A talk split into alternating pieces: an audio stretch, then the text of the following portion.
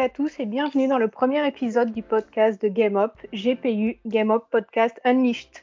En compagnie de plusieurs rédacteurs, nous reviendrons une fois par mois, si tout va bien, sur l'actualité qui nous a marqué, sur un sujet qui nous permettra d'échanger nos souvenirs et nos expériences personnelles de vieux joueurs aigris, et sur les derniers jeux qui nous ont particulièrement plu. Nous sommes donc en compagnie de Loris. Salut Loris. Hello, hello, hello.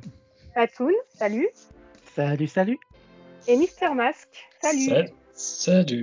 Et moi, c'est Shoni. Bon, maintenant que toutes les présentations et explications sont faites, passons aux news. All your news are belong to us. Loris, tu veux commencer?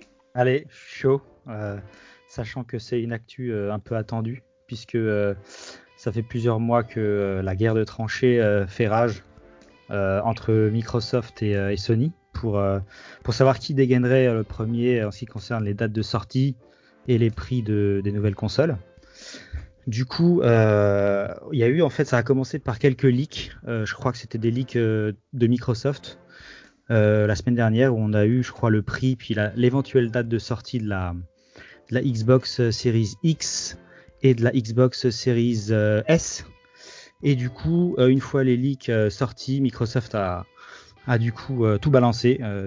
date de sortie, prix. Donc il me semble, si, cor- corrigez-moi, mais je crois que c'est le 10 novembre pour la Xbox Series, X euh, au prix de euh, 500 euros. Et euh, donc une fois que Microsoft avait balancé un peu l'info, euh, Sony s'est dit que c'était tout bon puisque euh, l'idée c'était que euh, Sony euh, avait pas encore réussi à fixer le prix, il savait pas où se placer par rapport à Microsoft. Et du coup, que, une fois que Microsoft avait balancé la date, Sony a intercalé donc le, le 16 euh, un genre de, state of play, une sorte de conférence streamée pour euh, bah, pour euh, pour donner les infos. Et du coup, euh, on sait maintenant que euh, la PS5 euh, aura donc deux versions, version digitale à euh, 400 euros et une version Blu-ray à 500 euros, et euh, qu'elles sortiront toutes les deux le 19 novembre. Euh, miraculeusement, ou je sais pas comment dire, mais euh, euh, bizarrement, euh, qui est la même date de sortie que, que Cyberpunk 2077, qui avait été reporté.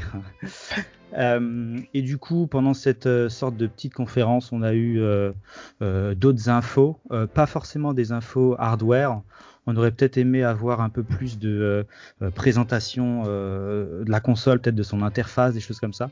Ils sont plus arrêtés sur sur les jeux euh, qu'elle qu'elle nous qu'elle nous filerait euh, au, au lancement, même si on n'a pas tout eu.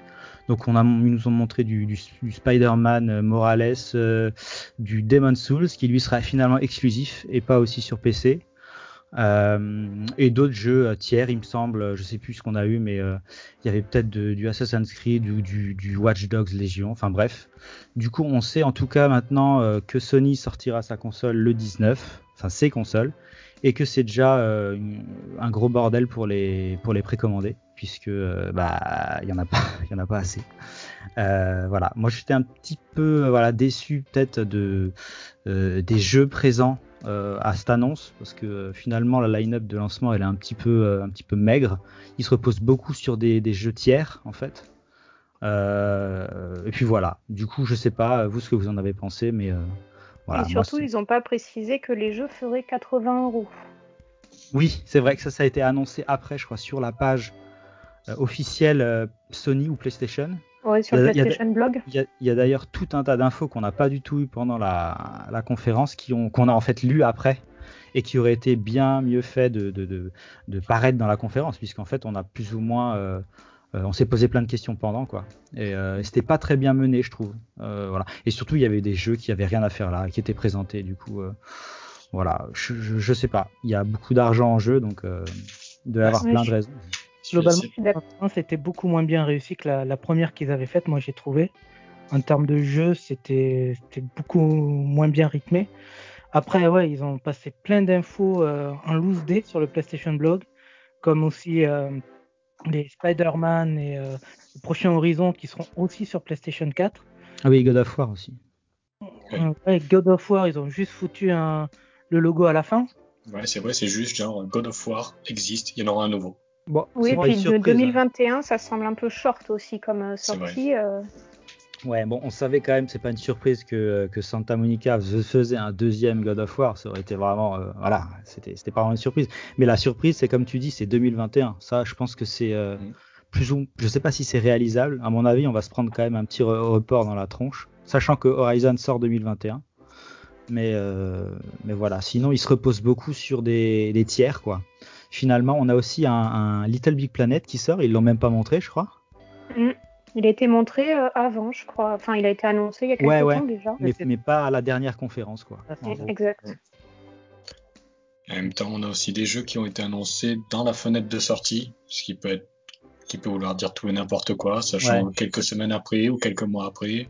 Exact. Et je suis assez d'accord avec toi. C'était plutôt décevant comme, euh, comme conférence et surtout ce qui est décevant aussi, en plus de tout ce que tu as dit, c'est aussi que le lendemain, Sony nous a refait le coup.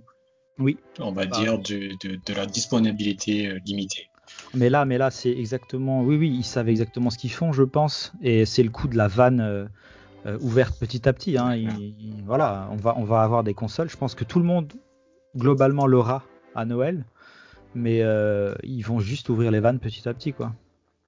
Et d'ailleurs, pour compléter euh, ce que tu disais par rapport à la Xbox, si je me trompe pas, ils ouvriront les précommandes le 22 septembre euh, au matin.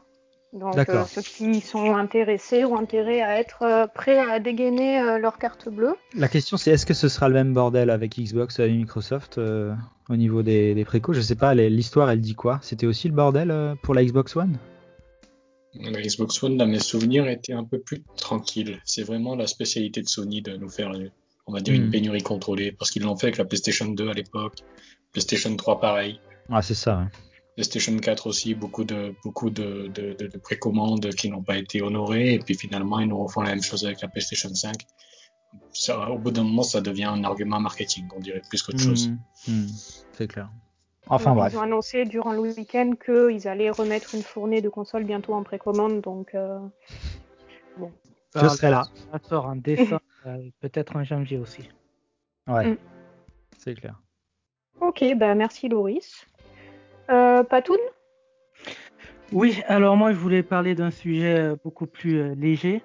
Vous parlez d'une chaîne YouTube, celle de Script, Script Kid, pardon, je vais y arriver. alors cette chaîne de cette chaîne YouTube, elle a, elle a un petit, euh, une petite particularité parce que son propriétaire a développé un logiciel de cheat, mais ce logiciel de cheat, il fonctionne pas comme les autres dans le sens où il punit ceux qui l'utilisent. Donc, euh, il a fondé sa chaîne là-dessus en mettant des clips euh, vidéo des parties des, des joueurs qui se font avoir. Ah, c'est génial. Il bonne est idée, ouais. incroyable. Il a il a commencé sur PUBG, puis la, la communauté, euh, il a eu, lui a demandé de partir sur CSGO. Euh, et donc, il a, il a fait son petit bonhomme chemin. Alors, au rang des, des punitions, euh, ça va du, de la grenade qui est lancée au pied du joueur et du contrôle de mouvement qui sont désactivés, ce qui fait que, bon, fait exploser. Euh, Il y a aussi, ma préférée, c'est pour les snipers. Quand ils veulent tirer en visant au scope, ça fait le bruit du tir, mais la balle ne part pas. Donc, il y a des vidéos comme ça où il y a le, il y a, il y a le tricheur, il tire, il tire, ça marche pas, il comprend pas, et c'est ça, c'est drôle. Et, euh, et voilà, il a mis des petites choses comme ça. Il a aussi disposé des petits pièges sur euh, la carte destinés à ces gens-là, notamment un qui euh, qui déclenche un effet un peu comme un flashbang. Et pendant que l'écran est tout blanc, le jeu jette les armes du joueur hors de la map, ou alors il sort lui-même carrément. Donc quand, quand l'image revient, le joueur soit il est, il, est- il est, il est à poil, soit il est mort. Voilà. Alors- Cet homme est un génie. C'est clair. Génie. Euh, franchement, je suis- j'ai regardé ces Alors, vidéos. Si, si Valve pouvait le recruter très rapidement, euh, je pense que tout le monde serait content parce que vu le nombre de cheaters qu'il y a sur, euh, sur les jeux en ce moment, euh, bah, pas que Valve, hein, je dirais, mais Mais Fall Ah. Guys surtout, non Oh oui, oui, enfin certains, ouais, mais non, mais tu verrais euh, quand tu joues, quand tu es un peu un habitué des jeux en ligne, les cheaters, ça devient un Ah peu oui. ta soupe euh, quotidienne. Donc, euh, voir des trucs comme ça pour euh, un peu bloquer, euh, euh, franchement, euh, ces, ces, ces gens sans âme, euh, moi, Je suis content. On sent la haine dans ta voix. Ah bah, bah, si tu savais, oui. Mais justement, je sais plus sur quel jeu j'avais vu ça, mais ça date de quelques années déjà, où en fait les tricheurs étaient tous rassemblés sur le même serveur.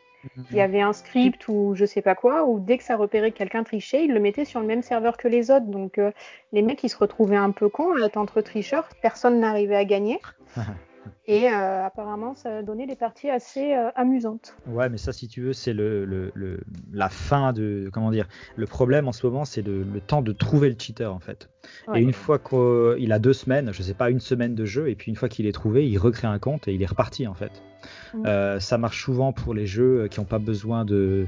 de enfin, forcément, les free-to-play. euh, mais aussi les, les jeux où t'as pas besoin d'être identifié avec le téléphone, quoi. Mais euh, je sais qu'il y a des gens euh, qui, euh, qui arrivaient facilement à passer entre les mailles des, des anti-cheats et voilà quoi. C'est légion sur plein de jeux et notamment les FPS. Quoi. Parce que aussi, il y a certains jeux, comme par exemple les MMORPG coréens, Mm. qui sont, qui sont importés euh, en Europe, où les, justement le développeur coréen ne pense pas qu'il y aura du cheat, c'est parce qu'en Corée, le numéro de sécurité sociale est nécessaire pour jouer. Donc c'est pour ça. Donc en Corée, tu ne triches pas, mais par contre, en Europe ou aux États-Unis, tu vas avoir pas mal de failles que tu vas pouvoir exploiter. Ah mais ils devraient importer ce Mm. système, hein, c'est pas bête du tout. Enfin bon, après. euh, Le numéro de sécu, c'est un peu extrême quand même. Oui, oui. Après, c'est par rapport à toutes ces, toutes ces histoires qu'il y a eu. euh, de- de- Il y avait eu un, un garçon qui était mort dans un cybercafé à l'époque. Donc c'était pour ça. Je me souviens que ça avait fait pas mal de bruit à ce niveau-là, à cause d'un MMO, parce qu'il jouait trop. Ah oui, les, les deux jours de suite ou trois jours de suite. Ouais, voilà, ouais. exactement. oui. Ouais, je me souviens. Bon, Ouais, bah écoute. fait quand même. Ok, bah merci Patoun pour cette découverte. Mister Mask? Oui, alors, je vais parler de Shenmue, que tout le monde connaît. Mm. Alors, tout le monde se, tout le monde se souvient de Shenmue sur Dreamcast, Shenmue 1, Shenmue 2. Oui. Donc, le, le célèbre jeu qui n'a jamais eu de suite, jusqu'à ce qu'il y ait une annonce dans une conférence Sony, le, le début d'un Kickstarter en grande pompe, et finalement, on se retrouve avec quelque chose de très décevant à la fin. Shenmue 3. Non seulement c'était un jeu décevant, mais en plus, il était censé, tout le monde pensait que ça allait conclure l'histoire de Shenmue, mais à la fin, on se rend compte que ça ne conclut rien du tout, et qu'en plus, Yu Suzuki, le créateur du jeu, nous donne rendez-vous pour un Shenmue 4. Donc, Foiré, donc finalement, vu comme ça a été la galère de, de faire un Shenmue 3, on sait pas sur un Shenmue 4 un jour, mais on a eu quelques news, parce que Shenmue revient, mais sous la forme d'une série animée. En fait, exactement. En fait, Crunchyroll et Adult Swim, donc Crunchyroll, tout le monde, si vous connaissez pas, c'est le Netflix, mais du côté animé, Mm. et Adult Swim, qui, est- qui sont des producteurs qui sont connus notamment pour Rick et Morty, Mm. se sont associés et ont commandé des épisodes de Shenmue, la série télé, la série animée. Il y aura 13 épisodes. Il sera animé par le studio Telecom Animation Film, qui est connu pour Tower of God, ou encore Lupin III, qui est connu en France comme étant Edgar de la Cambriole. Au- à la réalisation, on trouvera Shikara Sakurai, qui est notamment connu pour la saison 2 de One Punch Man, et Yu Suzuki, le créateur de Shenmue, sera à la place de producteur exécutif. Alors, ça veut dire qu'il euh, qu'il supervisera tout ce qui est créativité et budget au niveau de la série. Alors, il y a plusieurs questions qu'on pourra se poser à ce niveau-là, parce que par exemple, 13 épisodes, quand 3 jeux n'ont pas été, n'ont pas été suffisants pour raconter toute l'histoire de Shenmue, on se dit que c'est un peu short. Donc peut-être qu'il y aura d'autres saisons, peut-être que ça va raconter autre chose. Alors, c'est incroyable. Voilà, donc euh, pour le moment on ne sait pas, mais en tout cas, si vous aimez Shenmue, vous pourrez apprécier la série animée sur Crunchyroll et peut-être sur Toonami, parce qu'il a été annoncé que ça passait sur Toonami aux États-Unis, qui appartient à Adult Swim. Mm. La chaîne existe aussi en France, peut-être que ça passera aussi en France sur Toonami, parce qu'on connaît, on sait qu'elle passe beaucoup d'animés, comme par exemple Dragon Ball Super, Oui, Et- vrai. Pour le moment pas plus de news. Mais c'est incroyable cette news. Enfin, c'est c'est fou parce que il y a tellement de questions. C'est déjà pourquoi euh, Yu Suzuki fait ça, tout simplement. Mm. Ensuite, pourquoi Adult Swim euh, fait ça aussi Parce que c'est vrai que par rapport à ce qu'ils font, tu te dis une série Shenmue, mais qu'est- qu'est-ce que ça vient faire là? Euh, Est-ce qu'on sait si c'est euh, là le on sait on sait absolument rien en fait de l'histoire, je suppose, ou bien de si ça quelle tonalité aura le La seule news qu'on a dessus, c'est que ça retracera l'histoire de Rio, donc le personnage principal, Beaucoup pensent que ça va être en fait euh, une redite de l'histoire, comme ça a déjà été le cas comme pour l'animé de Ace Attorney. Peut-être que ça sera une possibilité de, de, de parcourir l'histoire de Shenmue sans avoir, sans avoir les, les 5 minutes de, où tu vas jouer le chariste dans un entrepôt. Ah, le meilleur moment. Le meilleur moment, oui, par oh. exemple. Tous ces trucs. Ou même sans, sans dans Shenmue 3 quand tu es obligé de, de, passer le temps en répétition, en répétition et de mm. grinder pour pouvoir passer quelque chose. Mais, euh, j'ai joué, j'assume, ça me fait penser, mais j'ai joué à Shenmue en 99 avec mon frère euh, sur une Dreamcast qu'on avait empruntée. Et donc c'était en, en sous-titré en anglais, je me souviens. Et on bitait, mais que dalle, enfin pas grand-chose. et je me souviens qu'on avait été complètement euh, fou de cette scène euh, en cariste. c'était une révolution. On pouvait travailler dans un jeu. C'était incroyable. Non, mais franchement, c'est vrai que avec euh, tout le respect qu'on doit à la série, euh, j'ai pas fait le 2. Euh, je sais pas, il me semblait que c'était plutôt correct. Mais euh, c'est vrai que le 3, ça, ça, fait peur quand même de ce qu'on a vu. Après, du coup, ça pourrait finalement, bon, une série, si c'est d'effacer les, les errances des jeux pour en faire juste une histoire un peu solide en 13 épisodes qui bouge, bon.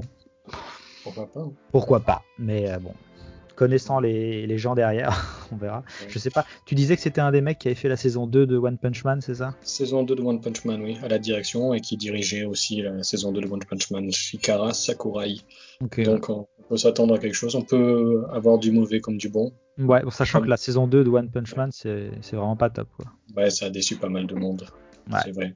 Donc on sait pas, hein. on sait jamais. Peut-être que ça va être quelque chose comme personnel animé où hmm. tu vas tu vas résumer 4, 80 euh, heures en 3 épisodes. on sait jamais. Wait and see. Et du coup, on n'a aucune euh, fenêtre de sortie. Pour le moment, rien. Bon, ça juste... dans 10 ans, du coup. Ouais, ça, ça.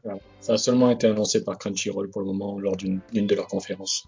Oui, les fans de Shenmue sont connus pour être patients. Ah oui, il faut. C'est nécessaire. Ok, bah merci. Euh, bah moi, je voudrais parler de Michel Ancel, qui prend sa retraite du jeu vidéo pour euh, fonder un sanctuaire pour animaux, a priori dans la région de Montpellier, euh, ce qui est tout à son honneur si c'est sa passion, mais le timing me laisse un peu perplexe par rapport à ce qui s'est passé à Ubisoft ces derniers temps, et surtout par rapport à ces deux projets, Wild et Beyond Good and Evil 2. Euh, donc il a précisé lui-même et Ubisoft a précisé derrière que pour Beyond Good and Evil 2, en tout cas, ça faisait plusieurs mois qu'il n'était plus vraiment dessus, que les équipes se débrouillaient toutes seules. Mais j'avoue que c'est, sachant que Beyond Good and Evil c'est quand même son bébé, mhm. euh, avec euh, Rayman euh, à l'époque, encore avant. Euh, donc euh, ouais, je sais pas ce que vous en pensez, mais je je, je sais pas trop, trop quoi penser de ce timing euh, un peu bizarre. On aurait pu s'attendre à ce qu'il ouais. attende que ces jeux sortent. Ouais, mais à mon avis, comme tu dis, ça faisait longtemps qu'il s'était barré, je crois. Enfin, d'après ce ouais. que j'ai vu un peu sur Twitter, il y a plein de développeurs qui sont un peu ressortis des, des bois, tu vois, pour discuter de ça. Et ils étaient beaucoup du genre, oui, alors ils donnaient pas mal de, de directives au début. Et après, finalement, il a délégué à des chefs de projet euh, euh, dans différentes branches. Et puis finalement, euh, il y a énormément de gens qui bossent dessus, je crois. Je sais plus combien de, de je crois c'est 500 personnes qui bossent dessus. Enfin, c'est assez énorme. Et du coup, ils le vivent apparemment plutôt bien. Euh, puisque ça avait l'air d'être euh, bien lancé et voilà. Donc euh, après c'est sûr que c'est toujours le type, il a que 50 ans, bon et c'est un peu un génie quoi hein, du, jeu vidéo. On peut, peut pas on peut pas dire autre chose quoi quand même. voilà, faudra voir. évidemment, ça va être, je pense repris par par d'autres gros producteurs. Hein. Beyond Good and Evil 2, je pense que c'est la cartouche genre immense d'Ubisoft. mais voilà, c'est, c'est, moi, je retiens juste que c'est un, un grand gars du, du, jeu vidéo français qui, qui prend sa retraite, quoi. Plus qu'autre chose. Moi, je pense qu'il n'y a aucun souci à avoir pour le jeu. Ok. Je sais pas, euh, ouais. Bon, après, euh, ouais, je sais pas, vous, vous en pensez quoi? Concernant le jeu, moi, enfin, que ce soit les deux, les deux jeux, c'est quand même des projets qui sont très, très, très, très ambitieux. Ils ont annoncé quand même pas mal de choses. Par exemple, Wild, il a annoncé qu'on pourrait jouer n'importe quel être vivant, une plante ah et oui, tout. oui, ouais.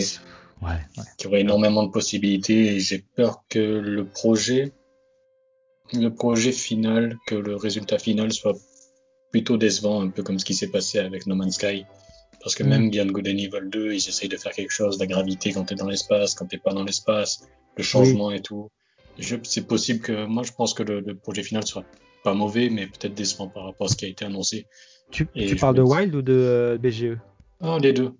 Les Parce deux que c'est, quand même deux très très gros projets. Et quand t'annonces autant, autant, autant, autant, tu, tu finis en No Man's Sky ou en Star Citizen.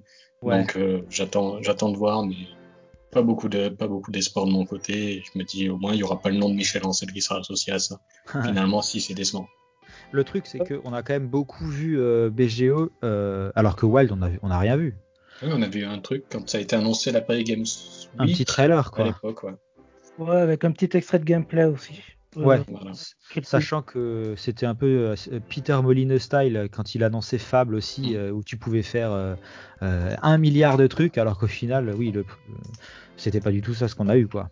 Ouais. Euh, c'est vrai, c'est un peu le- la loterie, mais moi je pense, je sais pas pourquoi BGE2, vu ce qu'ils ont montré, euh, ils ont l'air de gérer un peu leur système déjà de, tu vois, de d'échelle.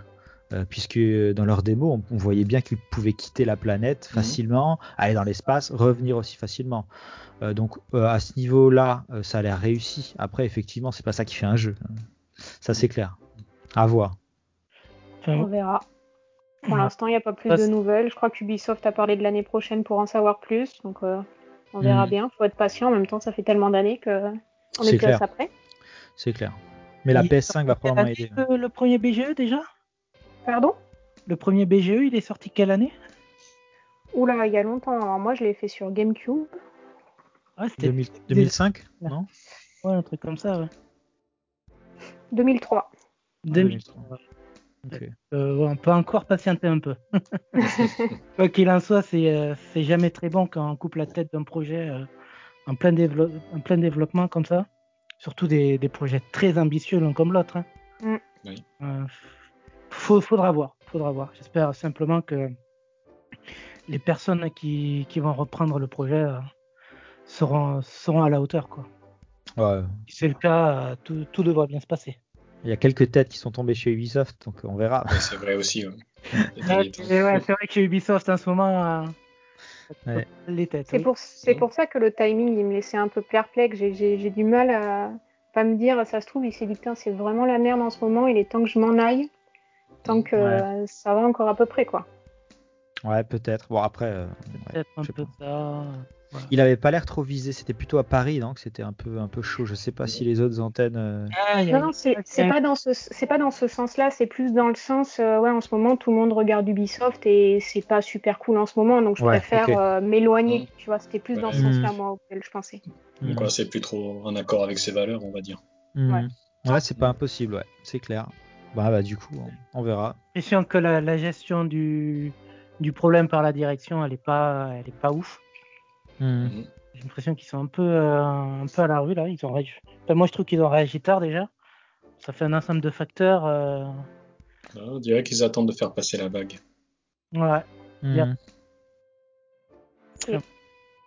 Bon, bah, vu qu'on a tous euh, parlé de notre actu du mois, on peut enchaîner sur le sujet, qui est donc d'actualité en ce moment, les lancements ratés ou au contraire particulièrement réussis des consoles. Ok, donc, on va commencer avec quelqu'un de différent cette fois. Mister Mas, tu veux commencer? Je veux bien commencer. Parce, Eh que ben, je vais, parce que je vais parler de deux consoles qui sont liées en fait. Parce que l'une a tué l'autre. C'est c'est ce qui s'est passé. C'est un peu comme un, comme un film policier. Il y avait une console au début, elle est morte. Et le coupable. Les coupables sont multiples, on peut, on peut dire. Mais on va dire que la, la- la plus grosse raison à sa mort, c'est con- la concurrence. Et donc, j'ai parlé de Shenmue tout à l'heure. Et c'est pour ça que je vais parler, je vais commencer par parler de la Dreamcast. Alors, tout le monde se souvient de la Dreamcast, plus ou moins. Oh oui. dire, on était tous nés à cette époque-là. Loris, tu parlais de, de- de la Dreamcast que tu avais empruntée, de, de Shenmue. Et donc, la première chose qu'il faut savoir, c'est que la Dreamcast fait suite à la Sega Saturn, qui a été un énorme gouffre financier pour Sega. Tout simplement parce que la Saturn avait été vendue beaucoup trop cher à l'époque. Elle avait été vendue à 399 dollars. Ce qui était déjà cher à l'époque. Mais en plus, avec l'inflation, ça reviendrait à 688 dollars aujourd'hui. Ouais. Ce Ouais. qui est énorme. Ouais. En plus de ça, la, la Sega, enfin la Saturn proposait pas quelque chose de très puissant, pas assez puissant et avec un catalogue qui n'était pas super intéressant et c'est pour ça que la PlayStation a pris le dessus. En plus de ça, la PlayStation avait un, avait un prix beaucoup moins élevé pour des, des choses qui sont beaucoup plus intéressantes. 299 dollars à l'époque et elle s'était aussi lancée donc en, France. C'était à 2099 francs en France. Parce était encore en francs à l'époque, ce qui était relativement convenable pour ce qui était, pour ce qui était une console. Et donc, euh, à partir de là, Sega s'était mis en tête de revenir avec une console, de revenir sur le devant de la scène avec une console, la console la plus puissante qui ait jamais été faite. Donc, c'était là que la Dreamcast était née, parce que c'était la première console 128 bits. Hmm, c'est vrai. Vous Mais pouvez se connecter à Internet. tu pouvais se connecter à Internet, mais, je vais revenir à ça plus tard. Elle avait surtout une, mé- une memory card avec un écran. Bordel. C'est C'était une petite console en fait. La memory card était elle-même une petite console sur laquelle on pouvait élever une espèce de Pokémon, un Tamagotchi, et on pouvait même les mettre en, en, en relation avec d'autres joueurs et pour faire des combats comme ça. C'était Ah là. quand même, c'est quand même fou, Hashtag hein. le progrès, c'était fou. Ouais. Incroyable, Mais en fait- ils sont dans le futur. Mais en fait, la Dreamcast était vraiment en avance sur son temps et c'est pour ça. Mais le problème, c'est que elle était peut-être trop en avance. Parce que ce qui s'est passé, c'est que à l'époque, chez Sega, il y avait des têtes pensantes qui pensaient que Sega avait déjà perdu la, la guerre de la Saturn. Au niveau de la Mega Drive, ça marchait bien, mais c'était Nintendo qui avait gagné. Hmm. Et c'était pareil pour la Master System. Et il y avait beaucoup de gens chez Sega, surtout Sega of America, qui pensaient que Sega devait laisser tomber totalement le- la production de consoles. Le hardware, quoi. Ouais. Voilà. Et c'est comme ça que la Dreamcast, c'est comme ça que la Dreamcast a été développée. Et finalement, quand la Dreamcast est sortie, ça a été une claque parce que c'était quand même une belle console qui était, qui avait, qui avait beaucoup de potentiel. Mais elle a été, dé- elle a eu un lancement très décevant au Japon. Alors déjà, elle avait un prix plutôt élevé, 28 800 yens. Hmm. C'est, c'est quelque chose qui est assez élevé. Le problème aussi qu'il y a eu à ce lancement, c'est que la plupart des jeux qui avaient été annoncés ont été retardés. Ce qui Mhm. veut dire que par exemple, Sonic Adventure, le tout premier qui est le jeu le plus vendu sur la Dreamcast, avec 2,5 2,5 millions d'unités, est n'est pas sorti au lancement, mais bien après. Ce qui veut dire que la plupart des, des, la plupart des, des gens qui voulaient acheter une Dreamcast n'avaient pas de raison d'acheter une Dreamcast. Il y avait un line-up pas assez intéressant. Tout est sorti après. Alors forcément, le line-up de, de sortie et, et de lancement lui-même a été bien mieux en Europe et aux, et aux États-Unis ou en Amérique du Nord plus globalement, parce que quand même, on est sur une sortie en 98, le 27 novembre 98 au Japon, mais en Europe, elle arrive le 14 octobre 1999. Donc il y a Wow. un an, Ah, un an, un an de décalage. Donc l'Europe a eu le temps de voir venir et Mm. l'Amérique du Nord, c'est en septembre 99, donc le temps de voir venir aussi.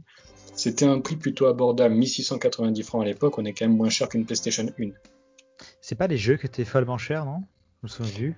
Non, les jeux étaient pas étaient dans la étaient dans la moyenne aussi. Mais en fait, ce qui s'est passé, c'est que non seulement Sega n'a pas été capable d'honorer toutes les précommandes Hmm. parce qu'ils ont eu une pénurie de processeurs, donc ce qui fait qu'ils n'ont pas pu construire des consoles comme ils voulaient. Il y a déjà eu ça, donc ils n'ont pas pu honorer toutes les précommandes, ce qui a déjà ajouté à la déception immense du, du- du manque de jeux dans le line-up. Mais en plus de ça, ils ont été aussi euh, euh, abandonnés par des éditeurs tiers, comme par exemple EA qui a décidé de ne pas développer sur Dreamcast, ou Square. Ah oui, ouais, ouais, ouais. Ça c'est chaud. hein. Oui. EA avait, euh, EA avait dit qu'il ne développerait pas sur Dreamcast à cause du processeur, donc c'était un processeur qui s'appelait VR, rien à voir avec la réalité virtuelle, le processeur VR qui était, qui ne connaissait pas et donc il disait qu'il pouvait pas vraiment développer dessus. En, en gros, mais en fait, ce qui s'est passé, c'est que euh, Sega à l'époque avait acheté Visual Concept, qui est, après a fait tous les jeux de Touquet, donc qui allait directement en, opposition avec tous les jeux EA. Donc c'est pour ça que. EA a dit voilà. Donc il y a eu tout ça, et finalement la Dreamcast c'est pas super bien vendu. Si on regarde au niveau des ventes, en tout il s'en est vendu 8 millions, Hmm. ce qui est assez peu quand C'est on regarde dans le monde entier. Ah, c'est que dalle. hein. Voilà. Et ce qui a vraiment fait mal à la Dreamcast derrière, ce qui a vraiment enfoncé le clou dans le cercueil, c'est la sortie de la PS2 derrière.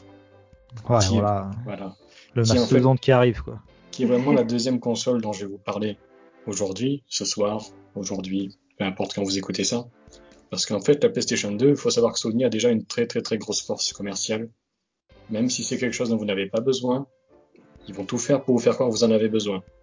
Et surtout, c'est le successeur de la PlayStation, qui est un immense succès, qui, a, qui est largement la console la plus vendue à l'époque, et qui arrive avec des graphismes assez impressionnants et des capacités techniques plutôt impressionnantes. Tout le monde bavait à l'époque, je sais pas vous, mais moi je me souviens, j'ai des souvenirs. Bah oui. Bah oui. Les Motion Engine à l'époque, euh, quand ils ont sorti, euh, ça a fait, euh, ça a fait exploser quelques rétines.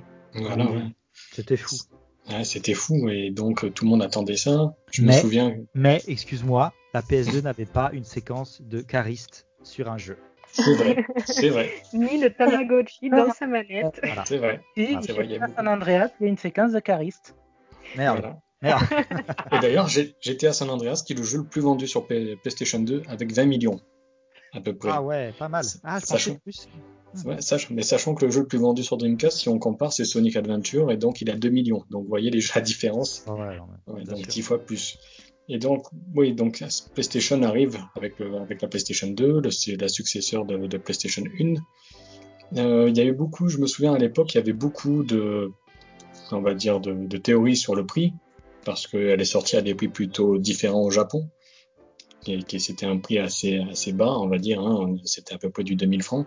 Mais je me souviens à l'époque, quand il y a eu le prix qui est sorti, je me souviens d'ailleurs que c'était la première édition de la Game Zone sur Game One parce que c'était annoncé à 3000 francs, ce qui avait fait, ce qui avait fait hurler. Et pourtant, malgré ces 3000 francs, la PlayStation 2 arrivera à se vendre énormément. Et on en parlait tout à l'heure, c'est le premier cas de pénurie contrôlée de Sony, parce que sur toutes les consoles qu'il y avait disponibles, pour la France, on comptait 150 000 consoles disponibles avant Noël. Et au lancement, il y avait de ces 150 000 consoles, ils n'ont rendu disponibles que 75 000 consoles dont Voilà. 50 000, 50 000 étaient déjà réservés. Et c'est comme ça qu'on s'est retrouvé avec des images aux infos. Je ne sais pas si vous vous souvenez du Ouais, Virgin des Champs-Élysées à Paris où les gens se battaient pour avoir la PlayStation 2. Et On a revu ça euh, avec la PS4. hein. exactement, oui. C'est pour ça qu'on dirait que Sony en fait est en train de a une espèce de formule qui répète à chaque sortie de console. Ouais, c'est une sorte de stratégie euh, euh, de, pour appâter le chaland euh, tout doucement, quoi. Voilà. Oui, puis c'est comme tu disais tout à l'heure, Loris, au niveau de la PS5, euh, en fait, ils ont pas montré grand chose, mais rien Mhm. que sur la marque PlayStation, bah, les gens achètent quoi. C'est clair, monsieur. Ils le savent. hein. Très Il n'y a bien. qu'à voir les précommandes euh, au lendemain ou sur le lendemain de l'annonce de leur ouverture des précommandes. Il y a déjà plus, il y a déjà plus rien. Ah oui, oui. Exactement. Ah oui, mais Euh, ça a été un bazar euh, pas possible. Bah, ils ont fait leur vidéo le soir en disant les précommandes ça sera demain matin, mais dans les faits, beaucoup de revendeurs ont ouvert les précommandes dans la foulée dans la nuit, donc ce qui fait que des gens le matin ils ont voulu précommander, il y en avait déjà plus. Hein. Ouais, Oui, ouais. oui. Et, do- et donc, en fait, ce qui, ce qui s'est passé, c'est que malgré ce- ce- cette espèce de pénurie contrôlée, quand même, la PlayStation 2 aura un très bon succès. Il faut savoir que la PlayStation 2 est sortie en Europe le 24 novembre 2000 et qu'au 23 mars 2001, il y avait déjà 10 millions de consoles vendues. Ouais. Quand on sait que, quand on sait que la Dreamcast sur toute sa vie s'est vendue à 8 millions, c'est quand même énorme. Et Ouais. d'ailleurs, c'est pour ça que on est quand, juste après la sortie de la PlayStation 2, hum, la, la, la Dreamcast devra s'a- s'arrêter le 31 mars 2001. Donc, euh, quand la PlayStation 2 atteint les 2 millions, les 10 millions, la Dreamcast, elle, est obligée d'arrêter sa production. Et pourtant, le line-up de sortie de la PlayStation 2, c'est encore un problème qu'on revoit maintenant avec la PlayStation 5, il était mauvais, mais totalement mauvais. Parce que Hmm. je sais pas si vous vous souvenez, je me souviens que donc on avait une démo quand on achetait la console de la PlayStation 2. Dessus, il y avait SSX, il y avait Ridge Racer. Le Ridge Racer était pas terrible, mais dans les jeux de lancement, je me souviens, il y en a un qui m'a marqué, c'était Fantavision. Vous vous souvenez de Fantavision? Je crois pas, c'est c'est une mauvaise chose, non? C'était un jeu où il fallait faire exploser des feux d'artifice en rythme. D'accord, waouh. C'était un jeu, c'était un jeu qui était vraiment destiné au public japonais, mais comme c'était la dèche totale euh, au niveau du lancement de la PlayStation 2, ils ont décidé de le sortir aussi aux États-Unis et en Europe. Il y avait pas un MGS2 qui arrivait très vite? MGS2 est arrivé en mars, lui. Ok, ouais. Oui, Je me souviens de ça, ouais. Donc oui, ça fait partie des, aussi des gros jeux qui sont sortis euh, sur, euh, sur console, mais bon, oui, il y a eu MGS2 qui est arrivé, et donc on va dire que le catalogue s'est étoffé. Quant, au Hmm. même, quant au même moment, on va dire que la, la Dreamcast, euh, elle, son premier succès, son premier gros succès seulement Dreamcast, c'était Seaman, que tout le monde connaît parce que c'est la, c'est la, la simulation de- d'animal de, compagnie. Hmm, terrible. Voilà, le poisson avec une tête de, une tête Oui, d'homme, oui. là. horrible, qui horrible. fait peur, qui donne des, Ouais. Voilà. De quoi faire des cauchemars. ouais. Et si, Ah ouais. si, on, si on enlève Simon, le premier succès vraiment de, de la Dreamcast, ça sera, ça sera Soul Calibur. Et finalement, le truc qu'il y a, c'est qu'on voit que la PlayStation 2 a tué la Dreamcast, et c'est vraiment, on va dire, pas dommage, parce que la PlayStation 2 était une super console, mais la Dreamcast était vraiment en avance sur son temps.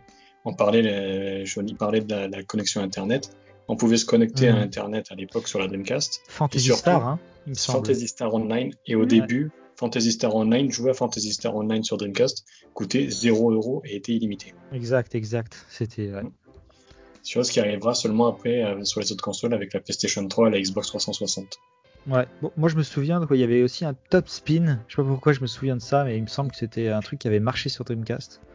Ouais. Euh, et effectivement, Soul Calibur, il était aussi genre. Si t'avais une Dreamcast, t'avais Soul Calibur, plus ou moins.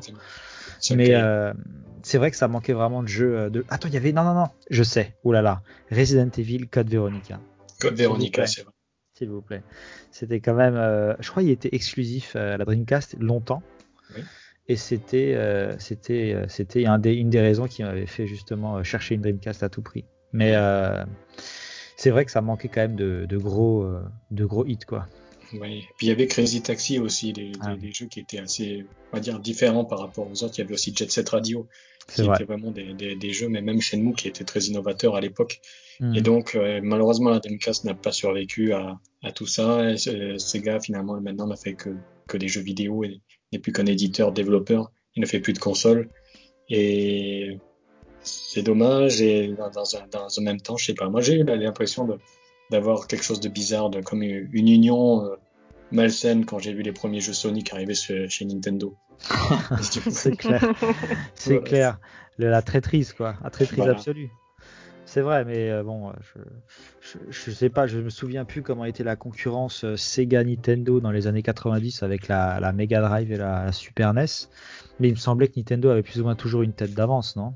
En termes d'innovation. Sega commençait déjà à un peu tirer la tronche. Je sais qu'à un moment, Sonic est arrivé, euh, justement, surtout pour le marché américain. Oui. Euh, mais euh, ils ont vite perdu, per- euh, perdu pied après dans le hardware puisque euh, voilà, je pense que quand tu fais, tu sors une console, si tu t'appelles pas Nintendo, que tu sors une console que ça marche pas, euh, t'as intérêt à charbonner derrière parce que euh, t'es dans le caca quoi. Et surtout qu'il y a aussi eu quelques problèmes avec la, la Sega Mega Drive juste avant, parce qu'il y a eu beaucoup de choses, comme par exemple la Mega CD, un autre Mhm. lecteur de CD, tout ça, qu'ils ont essayé de, de, de, de sortir et qui, qui n'ont pas marché. Donc finalement, ça a été vraiment une succession d'échecs. La Dreamcast aurait pu être un succès, mais finalement, la PlayStation 2 euh, finira par être la console la plus vendue de tous les temps, avec à peu près 150 millions, 157 millions de, de ventes. Et la Dreamcast se retrouve en face de ça. Au début, si on prenait juste, si on était juste objectif et qu'on prenait juste les deux consoles l'une après l'autre, on pourrait se dire que Sega avait ses chances. Mais Mhm. finalement, quand on voit la force de Sony et tout ce qu'ils ont été capables de faire pour vendre la console, chose qui marche encore aujourd'hui, on se dit que finalement la Dreamcast n'avait aucune chance. C'est clair. Rip. C'est triste. Eh oui, Ouais, c'est vrai, non mais c'est dommage, c'est dommage parce qu'il y avait du potentiel. énormément. Bon, tant pis. Bah merci, Mister Mask. Euh, Patoun? Alors, euh, moi, je vais parler d'un- de deux lancements aussi qui sont un peu plus proches de nous, qui datent de 2013. Euh, On va parler de la Xbox One et la PS4. Deux lancements qui sont, qui sont liés parce qu'ils se sont faits euh, face à face. Euh, les deux consoles étant sorties euh, quand même à une semaine d'intervalle. Qui, euh, qui était une première, il me semble, à l'époque. Euh, pour resituer un peu le contexte, on sort d'une génération qui a été largement dominée par Microsoft avec euh, sa Xbox 360. Et euh, on a un Sony qui a galéré à imposer sa PS3 à cause d'un prix beaucoup trop élevé et d'une architecture euh, beaucoup trop compliquée à aborder pour les développeurs, mais qui finalement a réussi à s'en sortir. Donc, tout ça, ça nous amène en février 2013 donc à, à la conférence Reveal de PS4 de, qui a été organisée à New York. C'était euh, la première fois que je voyais ça. Moi, je sais pas s'il y en a qui avaient fait ça avant, euh, annoncer une console hors E3. Hmm, C'est une question, je crois pas. Mais je me souviens qu'on avait regardé ensemble en tout cas. Oui, on l'a bah oui, on l'a tous regardé ensemble. C'est époque-là. Quel Alors moment maintenant, de c'est joie. devenu commun. euh, Le 3, c'est limite le truc à, Ah, dans lequel ne plus annoncer de trucs en fait. Ouais, c'est Ouais, ça. voilà, tu, tu fais ton truc à côté de l'E3, tu, tu, tu fais ta contre-soirée en fait. Exactement. Voilà, donc euh, Sony euh, donc, a fait une, a fait une conférence euh, plutôt pas mal, franchement. euh, ils ont présenté quelques jeux, pas, pas énormément. On avait eu du Killzone, du Drive Club, du Infamous et, et Knack. Ouais, Knack. Ouais, je me souviens, Knack. c'était l'ouverture Killzone, je crois, hein, Oui. pour la grosse claque graphique. Ouais, pas- Killzone, Killzone c'était une, une vraie claque, je me rappelle encore. J'étais Ouais, j'étais ouais. devant cette démo. C'était pas, pas- Moi, je me souviens surtout de Knack, c'est bizarre. Merde, t'as un problème, je crois. Il y a eu a la tous en euh. Tout le monde a oublié Knack, merde. Mais j'aimerais C'est parce oublier que t'as pas eu à le tester, c'est pour ça que tu t'en souviens pas. C'est pour ça. Donc c'était une conférence euh, plutôt réussie euh, qui présentait la philosophie de la machine, mais il y a eu une grande absente sur cette conférence. Vous vous souvenez de qui? Euh... La console, il me semble. Exactement. Ah ouais Elle n'a pas été présentée. Elle a pas été montrée? Non, euh, elle a été présentée à l'E3 en fait. Hmm. Voilà. Donc ça a alimenté beaucoup de discussions à l'époque. Voilà. Euh, Microsoft euh, s'est fait, s'est fait attendre pour euh, dévoiler sa console. Eux, ils ont attendu le, le mois de mai. Voilà. Avec une conférence qui, moi, m'avait laissé un peu perplexe, je dois l'avouer, parce que euh, les gars, ils ont présenté une console, mais euh, sans parler de, de jeux vidéo, euh, quasiment. Je sais pas si vous vous rappelez, c'était très orienté. euh, Ah oui, euh, box- multimédia. Euh, voilà, box multimédia. C'est vrai, ouais. Il y a eu quelques encarts euh, de jeux, euh, mais très très peu. Voilà. Euh, eux, par contre, ils ont présenté le, leur design euh, tout de suite. Et pour le coup, eux, ils auraient pu s'en passer. Parce Ouais. que le jeu magnétoscope des années 90, là, ça va. pas terrible. Donc, globalement, là, voilà. Euh, je sais pas comment vous l'avez vécu, vous, cette conférence. Moi, j'étais acquis à Sony déjà à la base. Parce ah ouais, bah. PlayStation 2, PS3. Mais la, la, cette conférence Xbox, moi, elle m'avait laissé un Bah, peu. un Déjà, peu- les, les conférences Xbox, elles sont toujours euh, déjà plutôt axées euh, marché américain. Du coup, nous, en tant qu'Européens, des fois, on est un peu là devant les trucs de NFL, euh, devant les justement les trucs très multimédia. Nous, on n'a pas trop la même, euh, comment dire, euh, la même appréhension du truc. Eux, ils sont peut-être beaucoup plus dans justement l'objet central au salon pour faire plein de choses. Euh, moi, per- personnellement, euh, ma console, c'est ma console. Je fais pas grand-chose d'autre avec. Euh, du coup, il y a, voilà, c'est beaucoup axé sur aussi le sport, euh, beaucoup axé sur euh, vraiment des trucs très très ricains. Euh, et du coup, cette conférence, je pense que c'est le reflet de ça aussi, quoi. C'était comment transformer ta Xbox en objet, en objet tous les jours dans ton salon pour un peu tout faire, mais aussi jouer, mais aussi regarder des trucs. Euh, et voilà. Et je pense que c'est ça qui est pas, pas très bien passé chez nous. Mm. Moi, ce- moi, ce qui m'a marqué, euh, c'est, je sais plus si c'était pendant cette conférence ou pas, mais c'est qu'ils avaient dit que la Xbox One resterait allumée tout le temps en fait, C'est vrai. Ah ouais. que euh, qu'on pourrait pas l'éteindre, qu'on pourrait juste la mettre en veille. Et euh, pour ensuite après revenir là-dessus, mais moi c'était surtout ça qui m'avait euh, qui m'avait marqué. Et je me disais mais pourquoi? Ouais, Quel, euh, quel est Oui. l'intérêt de ça? Enfin, pour la consommation électrique, euh, c'est c'est pas ouf quand même. Et surtout, quel intérêt euh, Moi, c'était surtout ça qui, va- qui m'avait marqué. Et, euh, et moi aussi, oui, j'étais clairement plus euh, côté PS4 que Xbox One. ouais. Moi, Mhm. j'étais plutôt curieux quand il y a eu la conférence Xbox parce que, en fait, comme tu l'as dit, la, la génération d'avant avait été euh, dominée par Microsoft. Je me disais que c'était peut-être maintenant le moment d'enfoncer le clou. Ils allaient montrer quelque chose qui, qui allait montrer, ok, on peut encore plus prendre la- l'ascendant sur Sony. Et finalement, ils ont rien montré qui, qui, qui, qui aurait pu dire, euh, regardez, on est meilleur, regardez, c'est nous qu'il faut acheter. Parce que je me souviens qu'ils ont montré quelques images de Quantum Break. Et encore, Mhm. il y avait des images cinématographiques, donc euh, avec des acteurs. Donc on savait pas trop ce que c'était, ce que ça allait être. Et il y avait eu la présentation du Call of Duty Ghost, il me semble, à l'époque, avec le Ouais. chien, qui, qui avait des, des images de, de Xbox 360. Donc finalement, c'était bizarre de voir ça sur Xbox One. Ouais, ouais, exact. Ouais, moi ce que moi ce que j'ai trouvé vraiment euh, vraiment limite, c'est c'est vraiment le peu de place accordée aux jeux vidéo. Oui. Clairement.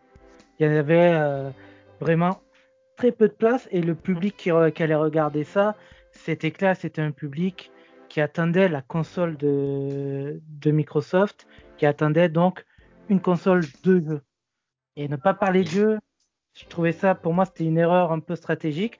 Après, ils ont montré un bon produit, ça, on va pas le, le nier non plus, euh, avec des fonctionnalités qui étaient intéressantes, mais qui c'était pas, pour, pour moi, c'était pas ce qui était attendu à ce moment-là. Hmm, c'est vrai que. Ouais, Il vrai. faut euh, la mettre euh, en- dans son contexte là, c'est que elle a lieu le 21 mai 2013. Et trois semaines plus tard, il y a le 3. Ouais. Et donc c'est ce qu'ils ont promis aussi, c'est que le 3, euh, leur, à le 3, leur conférence ce serait que du jeu. Et ils n'ont pas menti. Ils n'ont pas menti parce que euh, c'est eux qui ont ouvert le bal des conférences, hein, comme, euh, comme d'habitude, euh, quand il y a encore des E3. Voilà. Et euh, vous voyez les jeux qui- qu'ils ont montrés. Hein. Ça, ça, ils ont ouvert leur conférence avec du MGS5 C'était en 2013, hein. C'est vrai. en 2013. Ouais. Mais j'étais dans la salle. Moi, j'étais l'année d'avant. j'étais vénère. J'aurais voulu y être. Donc, euh, ils ont ouvert la conférence avec MGS5. Et euh, ensuite, ils ont enchaîné avec du Rise, du Dark Souls 2, Forza, Forza 5, Quantum Break, Sunset Overdrive, Battlefield 4 et The Witcher 3. Sunset Overdrive. c'est bon. Hmm. Euh, a- dans, dans la même conférence, on a déjà MGS5 et The Witcher 3. euh, C'est qui clair, ça calme. sont deux, enfin, qui calment quoi, direct. Hmm. Direct. Euh, Forza 5, bon, pour les passionnés comme moi, forcément. Ça fait son petit effet quand la McLaren euh, P11 euh, entre sur scène. Ça fait son petit effet. Ouais, j'imagine. Voilà. Le- Donc, il s'en sort plutôt bien dans cette conférence. Jusqu'à un moment, l'annonce du prix. Alors là, euh, on a la personne sur, sur, euh, sur scène, je ne sais plus son nom, euh, qui, qui déjà bafouille en annonçant les prix. Oups. En plus, ça laisse un blanc dans la salle. C'est c'est la gênance en fait à ce moment-là. C'était combien? Je me souviens plus. C'était 499 dollars ou euros et le prix en yen, je me souviens plus. Ok. Il me semble que la- c'était la version avec Kinect intégré, si je me trompe. Oui, voilà, parce qu'à cette époque-là, en, en gros, pour, euh, pour Microsoft, Kinect, euh, c'est- c'était la Xbox One. C'était inenvisageable. Hmm. Euh, voilà, donc il y avait ça, et euh, en parallèle de ça, il y a eu quelques annonces, euh, quelques infos, pardon, qui, qui, qui ont filtré sur la Xbox One, c'est-à-dire la nécessité de, de se connecter euh, toutes les 24 heures pour que les jeux fonctionnent, qu'ils soient online ou euh, solo. Ah oui, Euh, J'avais oublié. c'est vrai. voilà. Oui. Le fait que le disque euh, de jeu serait euh, linké à votre compte euh, Xbox Live, Hmm. Et du coup, pour la revente des jeux d'occasion, euh, c'est très compliqué. Ah de même oui, pour les plats de jeu. C'est vrai, oui. Voilà, j'avais tout ça qui, euh, qui déjà ont fait très mal à, Mi- à Microsoft. C'est pour ça que PS avait pris le contre-pied en faisant une conférence ultra ouverte du genre euh, euh, il y aura pas de euh, je sais pas quoi, pas de DRM, vous pourrez tout vendre. euh, et c'est ouais, exact. C'est vrai. Ouais, ouais, ils ont répliqué. hein. Ils ont fait mal, ils ont fait mal. Et je vais y venir. voilà. Euh, donc, euh, malgré les très bons jeux, il y a, il y a ce petit, euh, vous voyez, ce petit soupçon de, Ce goût de pisse, disons-le. Mais ça sent pas bon, quoi. Ouais, ça sentait pas bon, voilà. J'ai cherché une, une expression pas trop vulgaire. Loris s'en foutait totalement, lui. hein. Suis un libre depuis avant. Donc, il n'aura pas fallu euh, 9 heures à Sony pour buter la console à Microsoft. Ouais, Clairement. Le, le lancement, il s'est joué sur la conférence de Sony. Voilà. Euh, une conférence qui, en termes de jeu, en soi, était, euh, à toute honnêteté, par rapport à ça de Microsoft, c'était assez moyenne. hein. Euh, on a eu du The Order, du Watch Dogs, du Black Flag, du Elder Scrolls Online. Du, NBA 2K et du Mad Max, voilà, il y a du bon et du moins bon, mais en fait, en termes d'exclus, il y a quasiment rien. Mais c'est après, sur la dernière demi-heure, que, Sony a lâché les, a lâché les, fléchettes. Enfin, que dire Ils ont lâché la grosse Bertha sur, Microsoft. En faisant ouais leur annonce, euh, en gros, ils ont fait un segment speed de 5 minutes.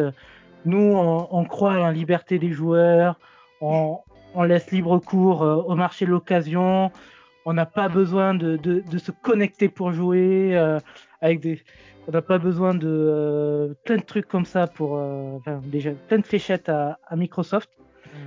Euh, les réactions dans la salle étaient très vives, ça applaudissait, ça. Enfin, clairement, les gens étaient contents. Il y a eu des Ah. jets de culottes, je me souviens. J'en ai pas vu. Est-ce que tu as jeté quelque chose, toi? Non, j'y étais pas.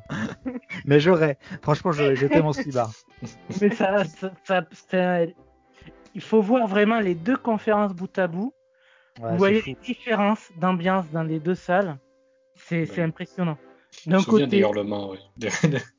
Non, mais d'un côté, on a un silence de mort. De l'autre, euh, on se croirait dans un stade. clairement. Ouais, vrai, ouais. Mais là, c'était la, la malédiction de commencer en premier, quoi. Ouais, Pour Microsoft.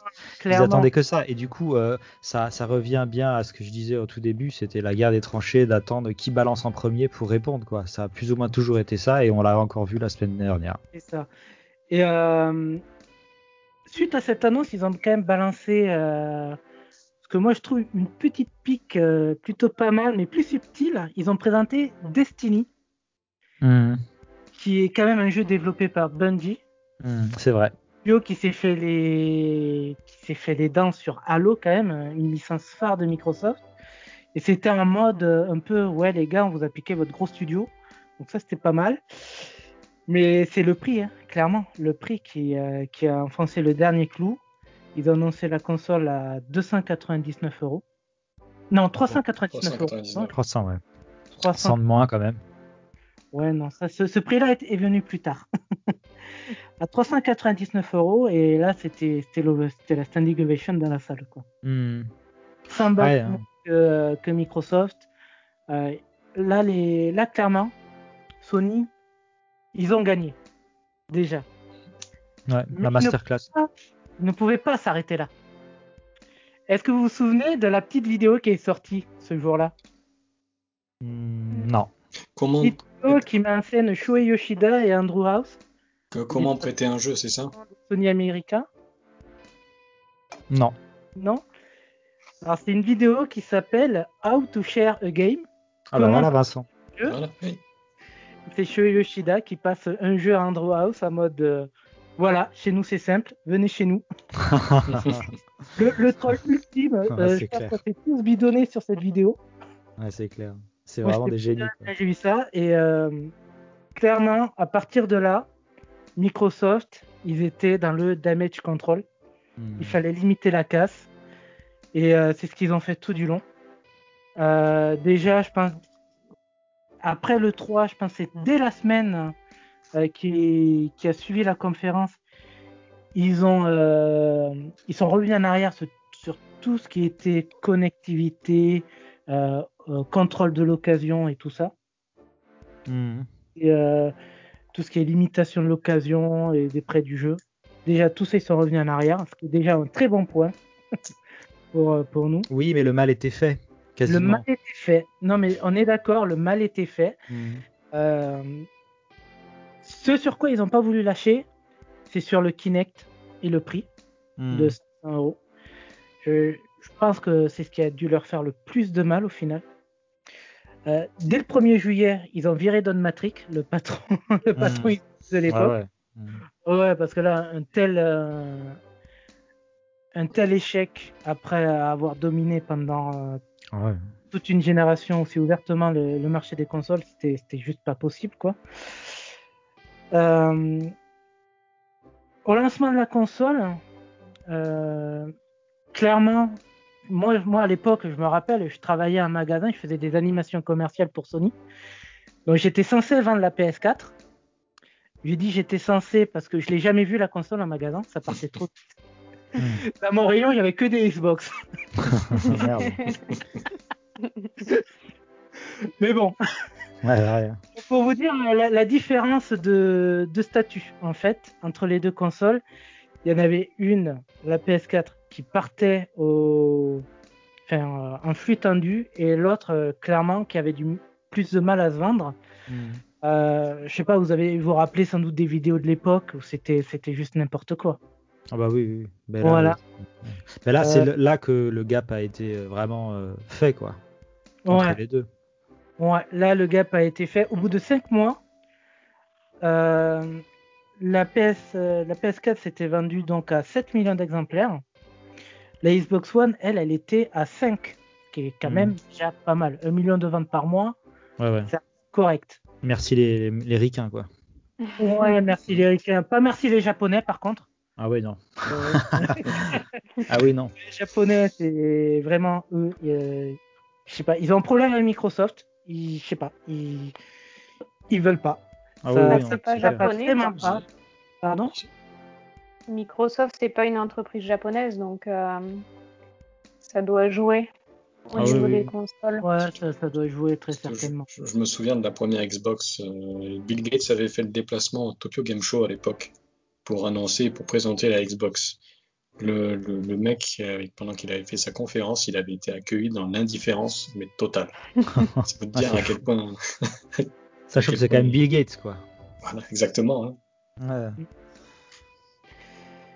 Et euh, donc c'est euh, 2014, donc l'année euh, l'année qui suit le lancement, Microsoft décide de lâcher le Kinect enfin et de baisser le prix de sa console à 399 euros. Donc histoire de histoire de booster les ventes un petit peu. Euh, bon tout ça ça va pas vraiment suffire. hein.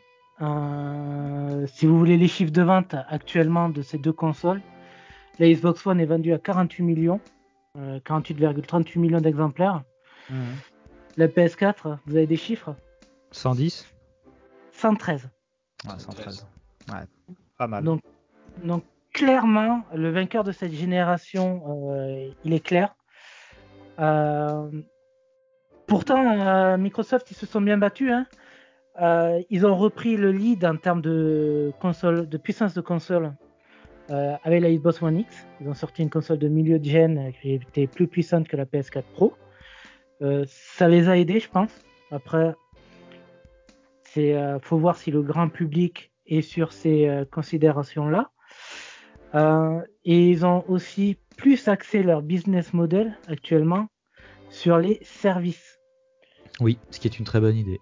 Mm, Ce le qui est Game une Pass. très bonne idée. Si vous regardez les dernières conférences qu'ils ont fait, euh, ce qui revient au moins aussi souvent que la Xbox Series X, c'est le Xbox Game Pass. Oui, oui.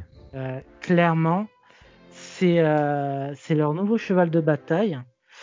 Ça et euh, aussi ce qu'ils lancent cette année avec euh, avec le, la Xbox One X et la Xbox One S, qui est le Xbox All Access, euh, qui est ce, cette facilité de paiement qui peut éventuellement les sauver cette génération-là. Ouais, je pense qu'ils ont pris le- la bonne trajectoire, la bonne direction, puisqu'ils se sont dit euh, euh, faire euh, un match, euh, un match de boxe avec Sony au niveau des exclusivités, ça va être chaud, sachant que Sony développe euh, leur propre tête euh, avec le, le PS Studios, enfin le, PlayStation Studios, plus ou moins imbattable avec Naughty Dog, avec Santa Monica Studios, tout ça, c'est vraiment trop fort. Du coup, ils se sont dit, nous, on va développer un catalogue facile d'accès, et en fait, quand, personnellement, moi, quand je, rencontre des gens, quand je connais des gens qui veulent revenir dans le jeu vidéo ou à venir tout simplement dans le jeu vidéo, tu leur dis, mais mon gars, prends un mois de, Game Pass et euh, t'as à peu près, euh, je sais pas combien de jeux, il y a une centaine voire plus de jeux à dispo, facile d'accès et euh, en plus là, s'ils proposent, euh, je crois, c'est une console peut-être à 30 euros par mois, une En fait, console c'est euh, c'est 25 euros pour la Xbox euh, Series S, S, ouais. 33 euros pour la Xbox Series X. Voilà, donc je pense que c'est plutôt pas mal. Pour 30 euros, une trentaine d'euros, euh, t'as une console et accès à des centaines de jeux. Voilà, c'est euh, c'est là-dessus qu'il faut qu'il euh, qu'il communique sur jusqu'à la sortie de la console quoi. Et euh, c'est ce qui est, euh, c'est ce qui me rend ouf en fait, c'est qu'ils en parlent pas ou très peu. Hmm. À croire que Mm. les mecs ils veulent échouer. Bah, ils ont Bah. une stratégie de communication un peu bizarre aussi. Enfin, j'ai j'ai vu passer qu'il y aurait le l'IA Access euh, dans le Oui. Xbox Game Pass bientôt. les ce. Je crois que c'est Ouais, déjà. ça- Ou si, si c'est pas le cas, ça va être dans très peu de temps. Mais au final, ils annoncent des trucs comme ça, un peu en scred, ils balancent un petit tweet ou, euh, enfin voilà, c'est des, ils font des grosses confs pour annoncer des trucs, mais des choses essentielles, enfin à mon sens comme ça, bah ils vont les annoncer à part quoi, au compte-goutte. Hmm. Et je suis pas sûre que ce soit vraiment ce qui s- la meilleure chose à faire quoi. Bon, ils ont fait leur conférence juste pour présenter, il me semble, des jeux exclusifs, non? Un truc qui était mo- moyen. C'était il y a un mois et demi, quelque chose comme ça, non? Mm, Euh, Ouais, c'est ça. c'est ça, Bon. ouais. Du coup, ils essayent quand même, niveau exclusivité, mais euh, à mon sens, euh, ils sentent que ça va déjà sentir le roussi euh, pour eux s'ils veulent rester que sur ce marché-là, quoi. Mais c'est vrai qu'il leur manque des grosses annonces euh, choc. Après, euh, Bah, Le truc, c'est que sur les qualités de jeu, euh, la présentation d'Halo Infinite, ça a Ah été non. puissant. Ça a ah bah été, euh, oui. voilà, ça a été, Attends, quand qui jeu ça devient un même. de la Xbox, ça, ça- ça a raté complet. Et à côté de ça, on a Sony qui nous fait une démo de Ratchet Clank avec des temps de chargement qui vont à la vitesse de la lumière. C'est clair. C'est, c'est, voilà, il n'y a, a pas photo en fait. Ouais, c'est vrai. Pourtant, les, les deux consoles, en termes de puissance euh, de calcul, je suis sûr, ça se joue dans, dans un mouchoir de poche. Il faudra voir euh, manette à main pour être sûr, mais euh, ça se joue à pas grand chose. Mais les choix de, de Microsoft en termes de démo, ils sont, ils, ils sont bizarres. Ils sont bizarres. Après, c'est vrai que bon, le Game Pass c'est quelque chose, mais il leur manque maintenant les exclus. Gears, ça suffit plus. Bon, peut-être Forza euh, pour un certain public un peu niche, quoi. Euh, et puis Halo, ben ça suffit plus non plus, quoi. Je veux dire, t'as vu la gueule du truc là, euh, c'est quand même assez moche. Euh, ça reste un FPS plutôt classique. Euh, voilà, il faut. Euh, dépassé aussi. Ouais, il faut se réinventer et puis je pense que ils vont peut-être utiliser cette génération-là pour lancer des nouvelles IP et puis euh, un peu euh, utiliser le Game Pass pour être un peu leur moteur derrière qui pousse quoi. Mais euh, c'est ce que j'espère. Surtout que récemment, ils ont acheté plusieurs studios, enfin récemment, Exactement. dans les dernières années. Ouais. Peut-être que c'est pour lancer tout ça. Tout à fait, tout à fait. Et Ouais, j'ai trouvé sur que c'est des- vachement cool. Sur les deux années, là, je crois qu'ils ont racheté une, une quinzaine de studios. Oui. Mm. Ouais, ouais. Voilà, Ouais, ils, ils ont rajouté, ouais, racheté beaucoup de studios. Ouais. Mais après, j'ai l'impression que en fait, c'est déjà joué d'avance parce que j'ai l'impression que depuis deux générations, bah, les gens qui achètent une Xbox restent sur Xbox et ceux qui achètent une PlayStation restent sur PlayStation. En Euh. tout cas, c'est l'impression que moi j'ai de, de gens que, avec qui, enfin, que je connais ou quoi. Enfin, souvent, ils, ils restent sur la même, euh, Ouais. chez le même que- constructeur, quoi. Parce que finalement, maintenant, tu as un compte euh, Xbox, enfin, un compte Microsoft Live, comme tu as un compte PSN. Donc, euh, si tu veux rien perdre de tes trophées, de, de tout ce que tu as sur ton compte, c'est peut-être Ouais. pour ça que les gens restent sur le même constructeur. Ouais. Je, ça, je, je- j'ai pas eu de, de retour moi dans mon entourage comme ça. Moi, ce que je vois surtout, c'est euh, l'achat, le phénomène d'achat de groupe. Oui. Tu vois, moi, Mhm. j'achète telle plateforme parce que ben, mes potes ils ont celle-là. Oui, il y a ça aussi. Vais ouais. jouer avec eux.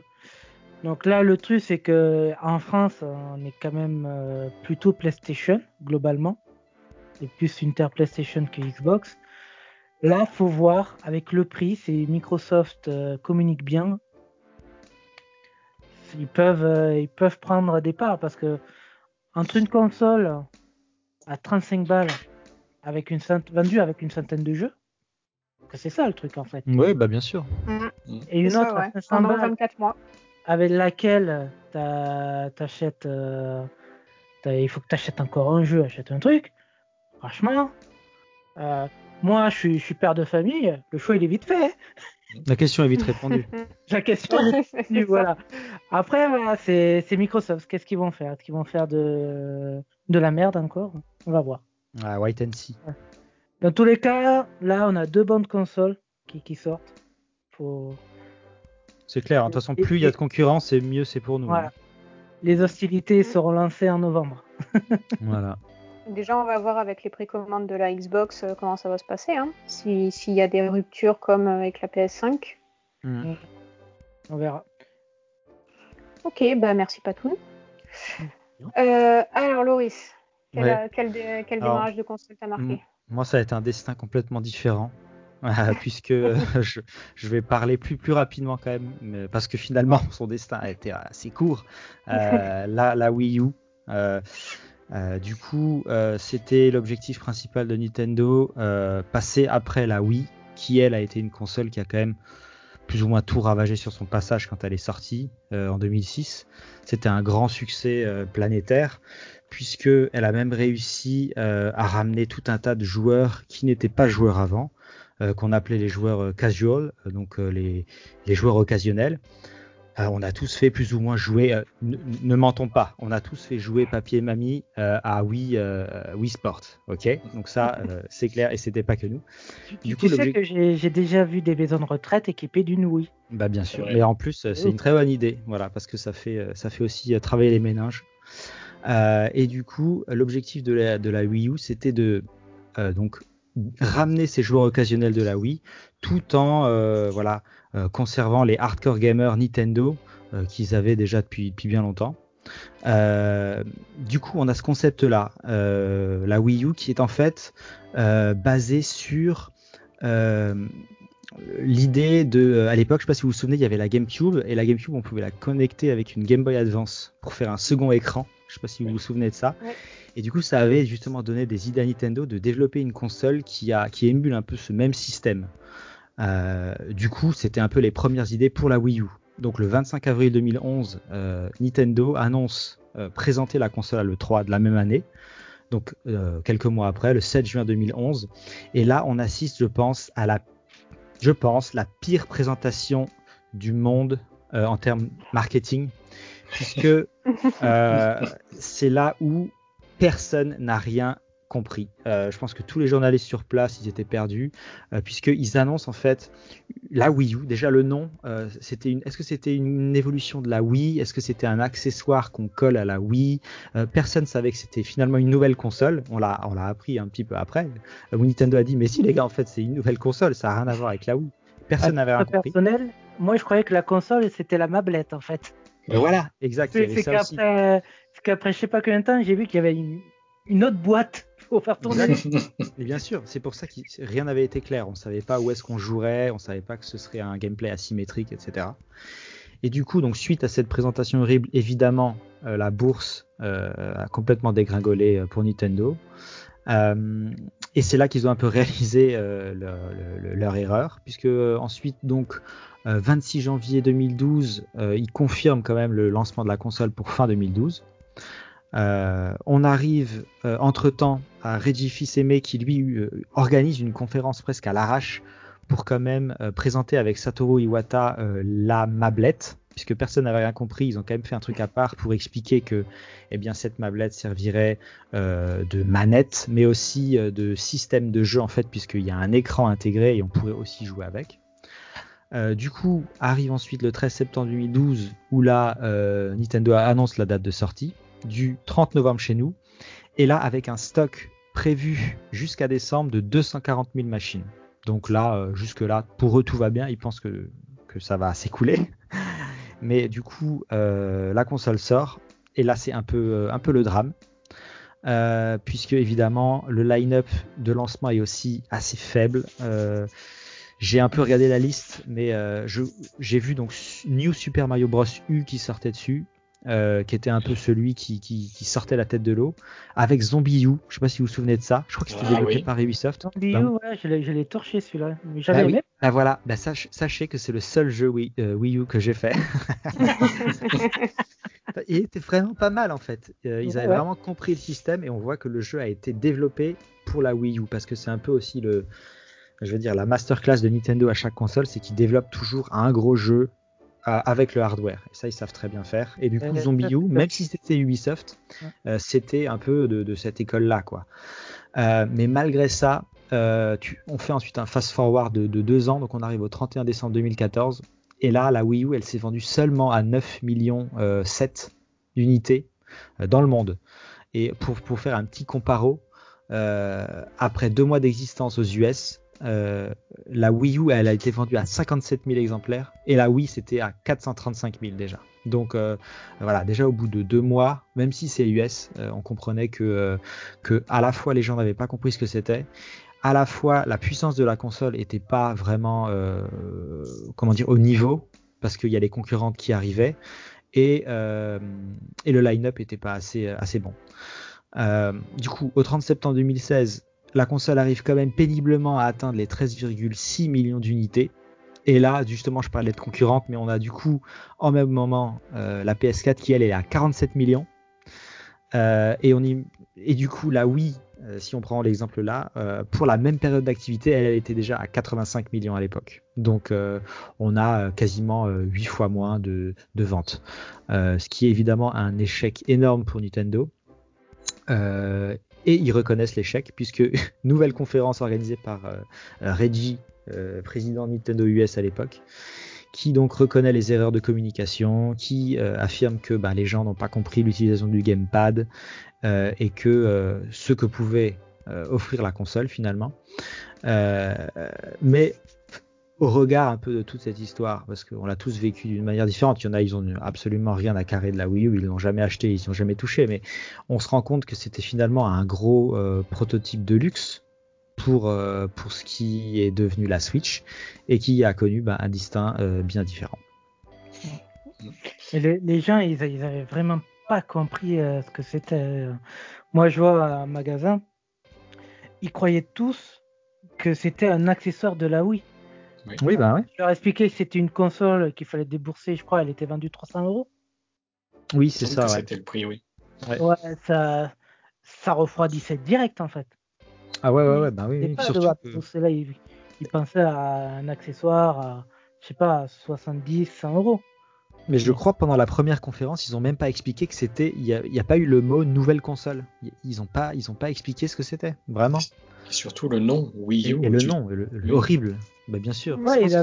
En fait, leur principale erreur, ça a été, je pense, le nom. Ils auraient trouvé un autre nom sans mettre euh, oui dedans. Ouais. Ça, aurait, été beaucoup mieux. Déjà, les gens, ils auraient de suite compris. Et, euh, et ce serait beaucoup mieux passé. Ouais, c'est sûr. Mais bon, après, euh, tu vois que ça a quand même. Bon, on parle des premières impressions. Bon, ça a fait ça, mais le line-up et puis les jeux qui sont sortis après, bon, ça n'a pas été glorieux, glorieux, quoi. Bah, surtout que, que, les consoles, enfin les, les, jeux, ils tiraient pas profit de, de la console. Je veux dire, tu as parlé de Zombie U qui lui était clairement fait pour. Hmm. Mais par la suite, tout ce que tu avais sur la mablette, bah, c'était euh, genre ton, ton, équipement ou euh, hmm. ton inventaire, ce genre de truc. Alors c'était un confort de jeu, c'est sûr, tu n'avais pas appuyé sur Start euh, pour aller voir ton inventaire et tout. Mais clairement, ça n'avait pas une utilité folle, quoi. Donc les développeurs ont vite laissé tomber aussi ça. Et hmm. même les, enfin, a je crois que EA, au bout de quelques années, a dit qu'il développerait plus de jeux euh, sur la Wii U, donc euh, c'était, euh, les développeurs ont vite laissé tomber aussi. Oui. La compréhensible. Hein, ouais, mais la grande question c'est est-ce que quelqu'un va acheter FIFA 21 sur Wii U quand il va sortir? Ouais, ça serait, bizarre. Moi, moi, vous savez, pour la Wii U, je trouvais qu'il y avait quelque chose, une espèce de, de, de, de contraste hein, dans toute la, la vie de la console parce que je bossais aussi en magasin à, l'époque quand elle est sortie. Et je me souviens que toutes les Wii U qu'on avait eues, il y avait eu pas mal de précommandes et elles étaient toutes parties très vite au début.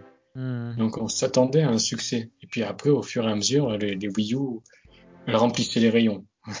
Mais euh, on va dire la nouveauté était passée quoi. Mais à part euh, Charlène, enfin Shoni, toi tu pourras me répondre, mais il y a eu New Super Mario, Mario Bros U à la sortie. Il n'y a pas eu de Zelda? Euh, alors Zelda, bah, il y a eu le Breath of the Wild, mais qui est sorti en même temps sur voilà, Switch. On est d'accord. Et sinon, bah, c'était. Euh, pardon? Il est sorti, la console était déjà morte en soi. Mmh. c'est ça. Ah, sinon, il y a eu euh, Twilight Princess HD et Wind Waker HD, mais sinon, ah, il a pas versions HD.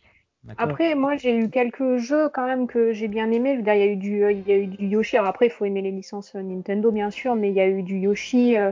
Il y a eu du, donc le Super Mario Maker qui est quand même sorti dessus en premier mhm. avant de, de sortir sur Switch.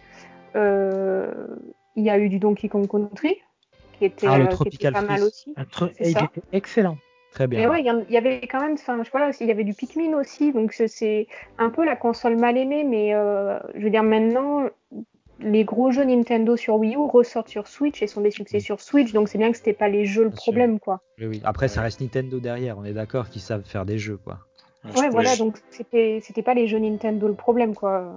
Hmm, Je pourrais vrai. jamais pardonner Star Fox à cette console parce que le Star Fox sur Wii U, c'était une purge du début à la fin.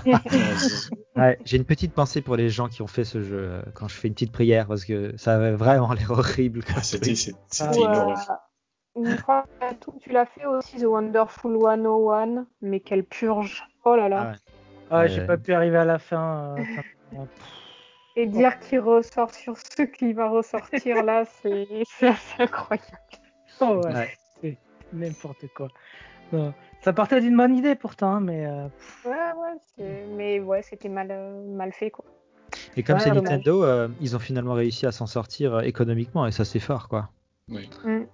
Euh, parce que quand tu loupes tellement fort une console, euh, c'est c'est chaud. Bon, faut dire qu'ils avaient euh, en parallèle la, c'était quoi là, la, La 3DS. 3DS. la 3DS, ouais. Donc euh, bon, ils assuraient leurs arrières et heureusement qu'elle était là quoi. Bah, puis finalement, ils ont vite 3DS, pris la décision de la- laisser tomber et de passer à autre chose. c'est sûr- Ouais. c'est surtout la DS qui a cartonné parce que la 3DS, elle a, elle a marché, mais pas tant que ça. Bah, il me semble que la DS a, a été plus vendue que la PS2. Mais la, Mm. de la Ouais, 3DS, genre, elle a marché de ouf. Hein. Non, Je pense pas. La PS2, c'est la console la plus vendue de tous les temps. non, non, mais la, la, la DS est juste derrière à, cin- à 500 Ah ouais? millions. Ouais, j'ai les chiffres sous les yeux. Ah ouais, énorme. 105 millions. Ok. Ouais.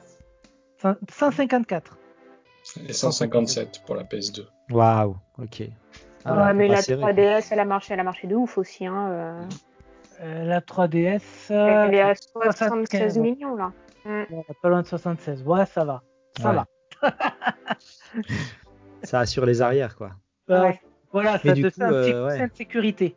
Mais comme dit, peut-être sans la Wii U, on n'aurait jamais eu la Switch. Oui, c'était un bon prototype, on va dire. C'est ça.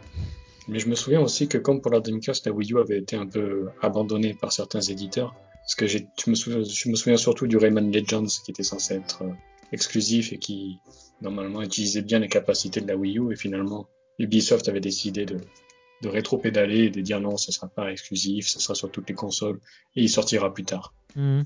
Ouais. Mais il me semble que pour à développer, ça devait être une, euh, un cauchemar en fait, puisqu'il faut, s'il faut toujours prendre en compte la mablette, les développeurs ils devaient fuir ça euh, absolument quoi. Ah oui, sûrement. hein. Ça doit être euh, Ah très ouais. compliqué. Mhm. Ouais, destin funeste. Je sais pas, je Mhm. suis habitué avec la DS. Euh, J'avais deux écrans. Ouais, mais bon, quand tu dois sortir un FIFA sur PS, sur Xbox, sur PC, et ensuite t'as la Wii U avec un, tu vois, le côté mablette, etc. Et puis je sais pas, mais ça doit être, euh, ça doit être un bordel sans nom quoi. C'est surtout que surtout qu'il y, a il y a un décalage de puissance. Parce qu'elle Oui, est sortie euh, juste avant la, la PS4 et, et la Xbox One. Donc euh, du coup tu sors un jeu sur PS4, Xbox One. Après il faut que tu le mettes sur Wii U, une console qui est 3-4 fois moins puissante. Ouais, Dur. c'est sûr. Rien que ça c'est dur. Après, regarde la Mm. Switch, euh, elle est pas forcément puissante. ça. Enfin, pas forcément bah, très puissante. Nintendo, ils ont jamais été euh, Ils dans la jamais puissance en même temps. Ouais, Hmm, j'ai jamais été dans la course à la puissance. Mm. Exact. Mais Ça- du coup, ça me permet de parler de- du lancement de la Switch pour enchaîner sur l'échec de la Wii U.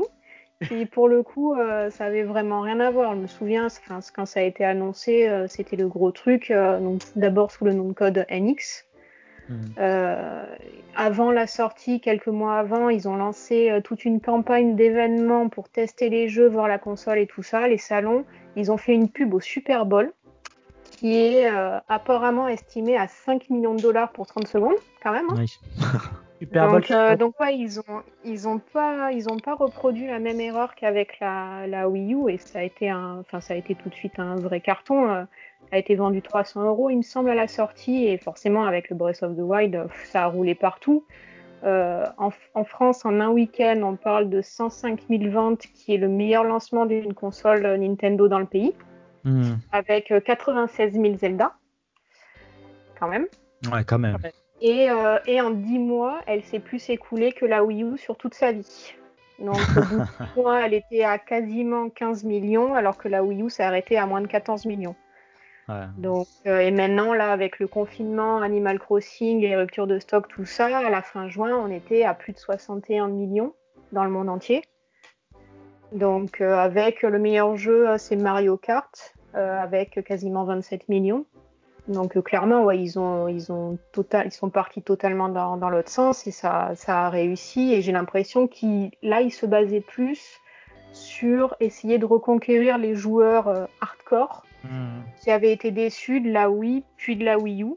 Et euh, a priori, ça a marché. Et maintenant, en plus, ils ont dragué à mort les, euh, les développeurs indés. Et Ah ouais, l'eShop, l'eShop, il y a plein de petites pépites indés euh, qui avaient auparavant sur euh, 360. Je me souviens à l'époque, la 360, c'était là qu'on retrouvait les indés intéressants. Mm. Maintenant, c'est clairement la Switch. Et, euh, et ouais, là, ils ont réussi leur, leur coup. Enfin, je sais pas ce que vous en Ah pensez, oui, oui, mais euh, le, pour moi, c'est euh, le coup de maître de Nintendo. Hein. C'est Mm. euh, de pouvoir faire, euh, enfin, de faire venir les indés euh, dans ta poche, quoi. Ça, c'est Mm. euh, c'est assez incroyable. Surtout quand on voit le marché indé à l'heure actuelle, euh, qui est complètement euh, en, en boom complet, quoi. T'as des indés qui sortent. Je sais pas combien on a de jeux par mois, mais c'est juste incroyable. Et du coup, quand t'as une Switch, c'est une vraie opportunité euh, pour jouer et en plus à moindre frais. Du coup, euh, euh, franchement, c'est 100% succès, quoi. Et surtout qu'avec le catalogue sur Nintendo, tu sais plus où donner de la tête parce que tu as tellement de choix quand tu vas sur l'eShop, tu vois tous les jeux qui sont sortis, tous les Ouais. indépendants à des prix différents et tout, des styles Mhm. de jeux différents, tu, tu sais vraiment pas par où commencer. T'as vraiment Oui, le choix. C'est d'ailleurs la, ça, ça devient la, la du, de la bibliothèque euh, de l'eShop, qui est un problème aussi parce qu'il y a tout, tout qui arrive, un peu trop d'ailleurs. Et, euh, et c'est un peu le problème, on n'arrive pas trop à s'en sortir. Faudrait, il faudrait un petit euh, rework de leur truc, mais, euh, Mm. mais globalement, ouais, on a accès à tous les indés euh, qui, qui tabassent. Ça et le concept de la machine est qui est beaucoup plus clair pour le coup. Hmm. Voilà, euh, beaucoup plus simple. On n'a pas de mots compliqués, genre euh, gameplay asymétrique. euh. Là, c'est clair, c'est une console, tu peux jouer sur ta télé et dans le métro. Et il n'y a pas plus simple, quoi. Et la, Et la puis- vidéo qui avait sorti à l'époque, euh, elle expliquait ça, mais euh, très bien, très bien. Mm. Avec des mises en situation, elle était, c'était super bien faite, super bien trouvée. Euh, après, le concept t'adhère ou t'adhère pas, mais au moins il était compréhensible. Il y bah, a puis surtout le nom aussi. hein. euh, ouais. Surtout le nom aussi, la Switch, je peux pas faire plus simple pour faire comprendre aux gens que, que Ouais. le, le concept. Ouais, c'est ça, ouais. Et puis ce qui est bien aussi, je trouve, c'est, euh, enfin, la plupart des jeux coop, en tout cas, euh, vous avez besoin que d'un seul Joy-Con pour jouer, donc pas besoin d'acheter de manette supplémentaire pour jouer à deux, chacun sa petite Hmm. manette et c'est parti, quoi. Et ça, c'est aussi, c'est un coût, euh, Ouais. un coût intéressant euh, À la part part quand de t'as un- Nintendo. À part quand t'as un petit Joy-Con Drift. Oui, bien sûr, mais euh, mais c'est quand même, euh, c'est quand même, enfin, quand tu vois le prix des manettes, euh, C'est vachement intéressant, quoi. Ce qu'il y a de bien aussi avec le Joy-Con, c'est que tu peux jouer à deux à des jeux solo. C'est un peu Oui, plus oui, compliqué. Ça va. Et surtout la, la, la, la- comment dire, le mode veille, incroyable. Je veux Mm. dire, tu passes en mode veille et tu réactives ta partie en un claquement de doigts. Et ça, c'est, ils ont tout compris aussi comme ça, quoi. Tu peux jouer euh, une partie de 30 Ouais. secondes et, et recommencer deux minutes après, quoi. Ça, ils l'ont repris, euh, ils l'ont, ils l'ont repris de ce que PS4 et Xbox qui faisaient déjà ça. Mais c'est vrai que pour eux, pour le coup, avec leur histoire de Switch, ça devenait vraiment indispensable d'avoir ce genre de feature. Ah oui, clairement. Clairement.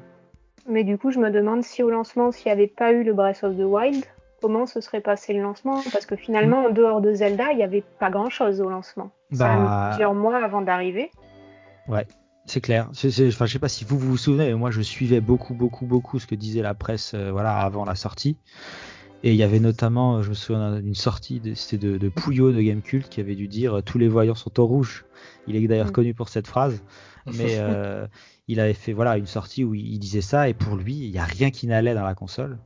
Euh, et pour beaucoup d'autres gens c'était pareil. Euh, on, a- on attendait un peu, à- on voyait déjà, déjà des vidéos de Breath of the Wild où ça, il me semblait que là il y avait une présentation où ça laguait. Il y avait la, la fameuse brume là le, le- euh, qui apparaissait un peu partout. euh, Les, les, les framerates étaient vraiment, ils tout sautaient, c'était c'était pas top. Et du coup euh, les gens avaient vraiment les boules. Euh, et, et puis euh, voilà après l'histoire a montré le contraire, mais euh, c'était vraiment pas gagné. hein. Ah bah après avoir euh, une, euh, une grosse licence comme ça qui, est, euh, qui sort en même temps qu'une console, il y a, en vrai, il n'y a rien de mieux. Il n'y a rien de mieux pour vendre une console. Oui, surtout si ton jeu est, est excellent, comme il l'a été, quoi. Euh, voilà, c'était- je pense qu'ils ont sorti leur meilleur jeu le premier jour. Mm. À partir de là, euh, c'est- ça aide Là- à fendre. Ce qui me fait penser ce que là, pour, pour le lancement qui nous attend, là, cette fin d'année, le, le meilleur jeu qui, pour les consoles Xbox et PlayStation, c'est pas un de leurs jeux. J'ai l'impression que ce sera plutôt Cyberpunk. Ah oui, oui. Bah, non, mais c'est quand même drôle, les gars. euh, Le report de Cyberpunk, moi j'ai capté qu'après. et le report de la date au 19 novembre et à la sortie de la Play le 19 novembre, c'est quand même drôle. Moi, ça m'a fait rigoler. C'est c'est Ouais. sûr.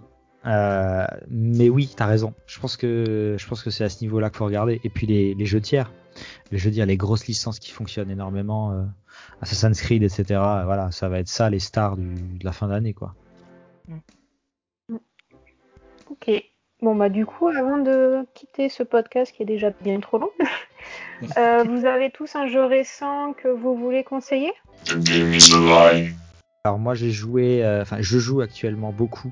Tu m'as vu streamer d'ailleurs, wink wink. Oui. à, à- à Hades, qui est un jeu de, de Super Giant Games, donc qui sont responsables de, de Bastion, Pyre et Transistor.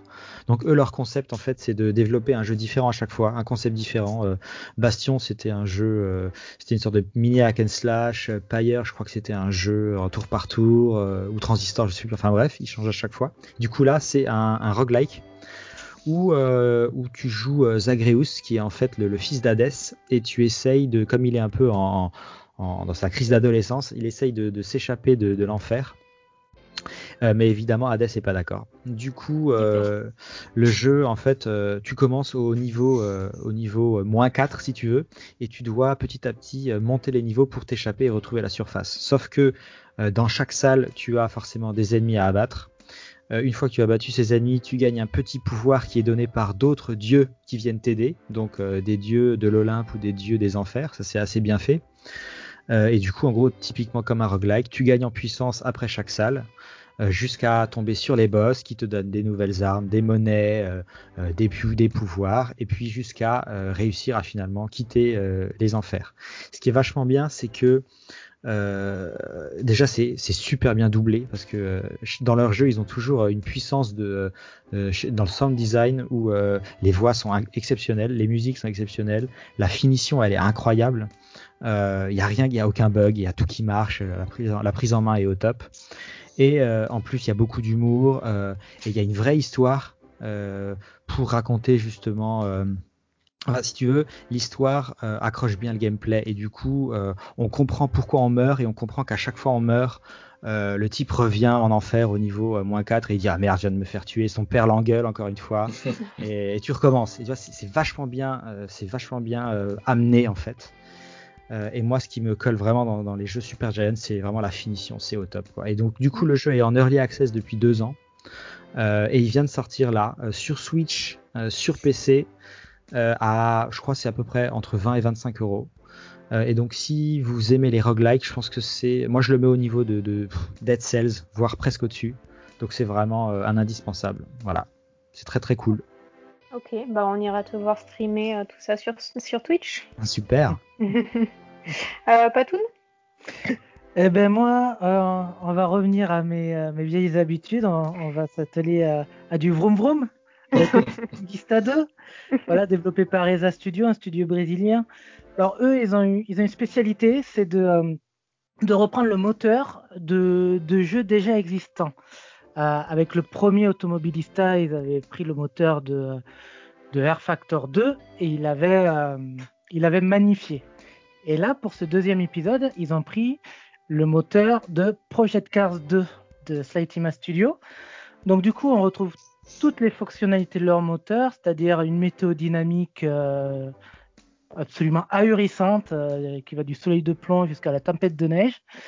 Euh, L'évolution de la, piste avec les apparitions de flaques en temps réel et, et toute cette flexibilité qui va avec. Alors, par rapport à un projet de Cars, vu qu'il utilise le même moteur, il est souvent comparé à celui-ci. Les réactions des véhicules sont, sont plus, euh, sont plus fines, plus, plus, plus réalistes, on va dire ça comme ça. On a une meilleure sensation de, contrôle de la voiture. Euh, notamment, on sent bien les, les suspensions taper euh, quand, quand, ça tape bien fort. Et on a une meilleure gestion du grip des pneus.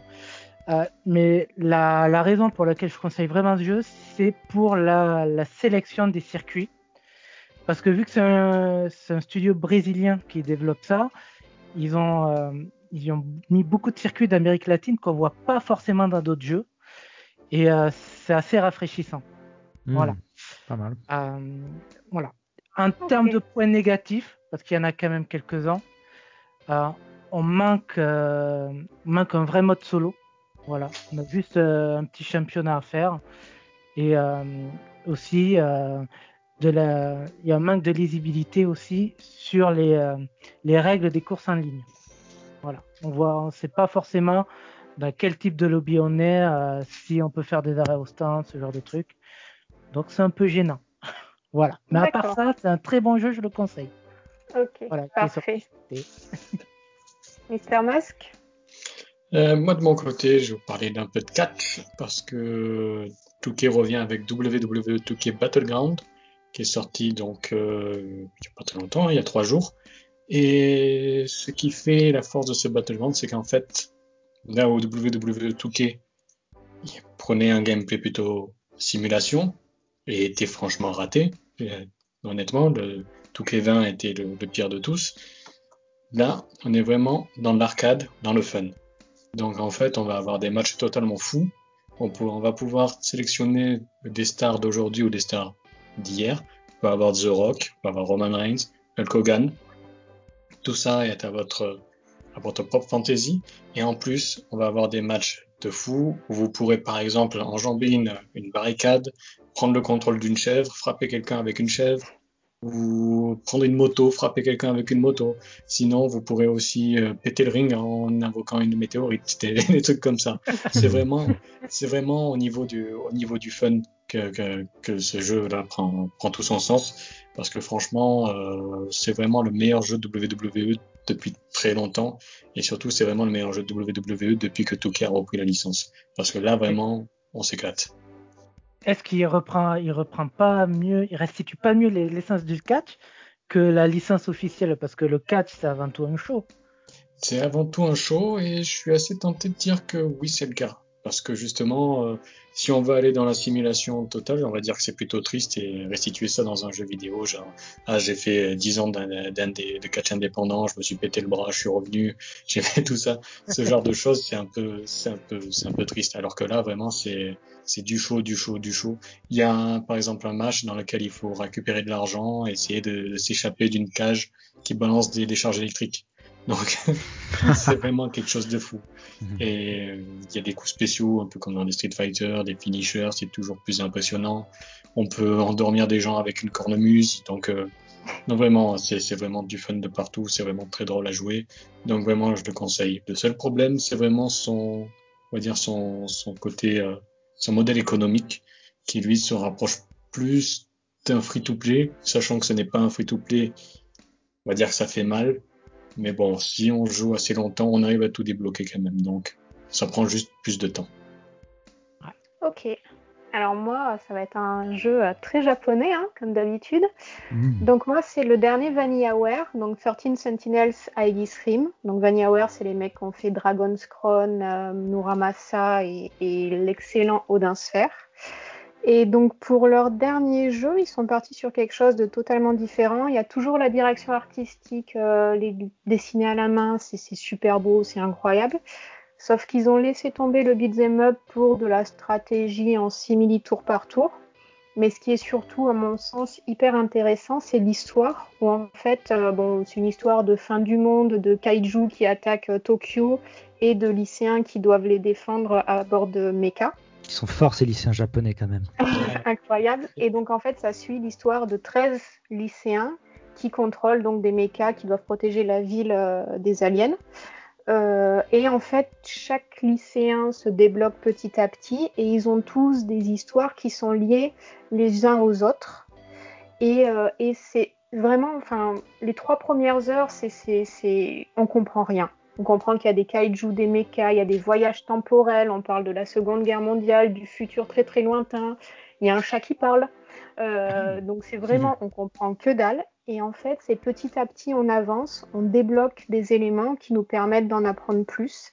Et c'est vraiment, c'est passionnant. Il y en a pour plusieurs dizaines d'heures. Et vraiment, euh, en plus, c'est totalement traduit en français. Donc euh, pour le coup, ça change des, des, des jeux japonais de ce type-là.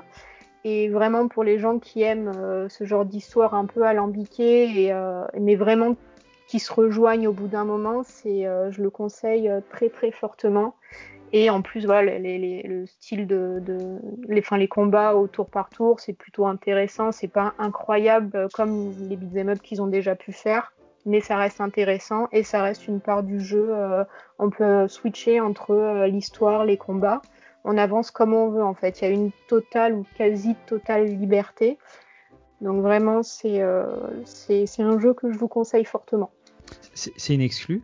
C'est une exclue PS4. Ah oui, d'accord. Ouais, c'est ce qui me semblait. Je crois qu'il a un métacritique super haut, non? Enfin, euh, Ouais, mais ouais. il tabasse. Hein.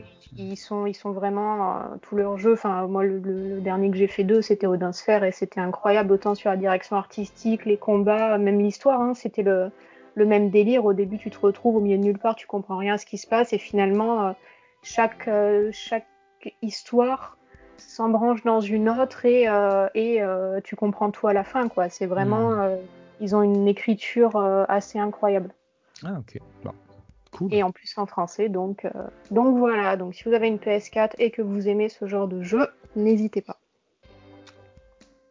Voilà, donc c'était le premier épisode de Game Up Podcast Unleashed, GPU. Donc on espère que cette émission vous aura plu et que vous serez présents pour le second, euh, a priori le mois prochain. Merci à tous d'avoir été là. Ouais, merci à toi. Merci. Et puis bah, à la prochaine. Et À la prochaine. jouer. Voilà. Allez, bye bye. Allez, bye bye.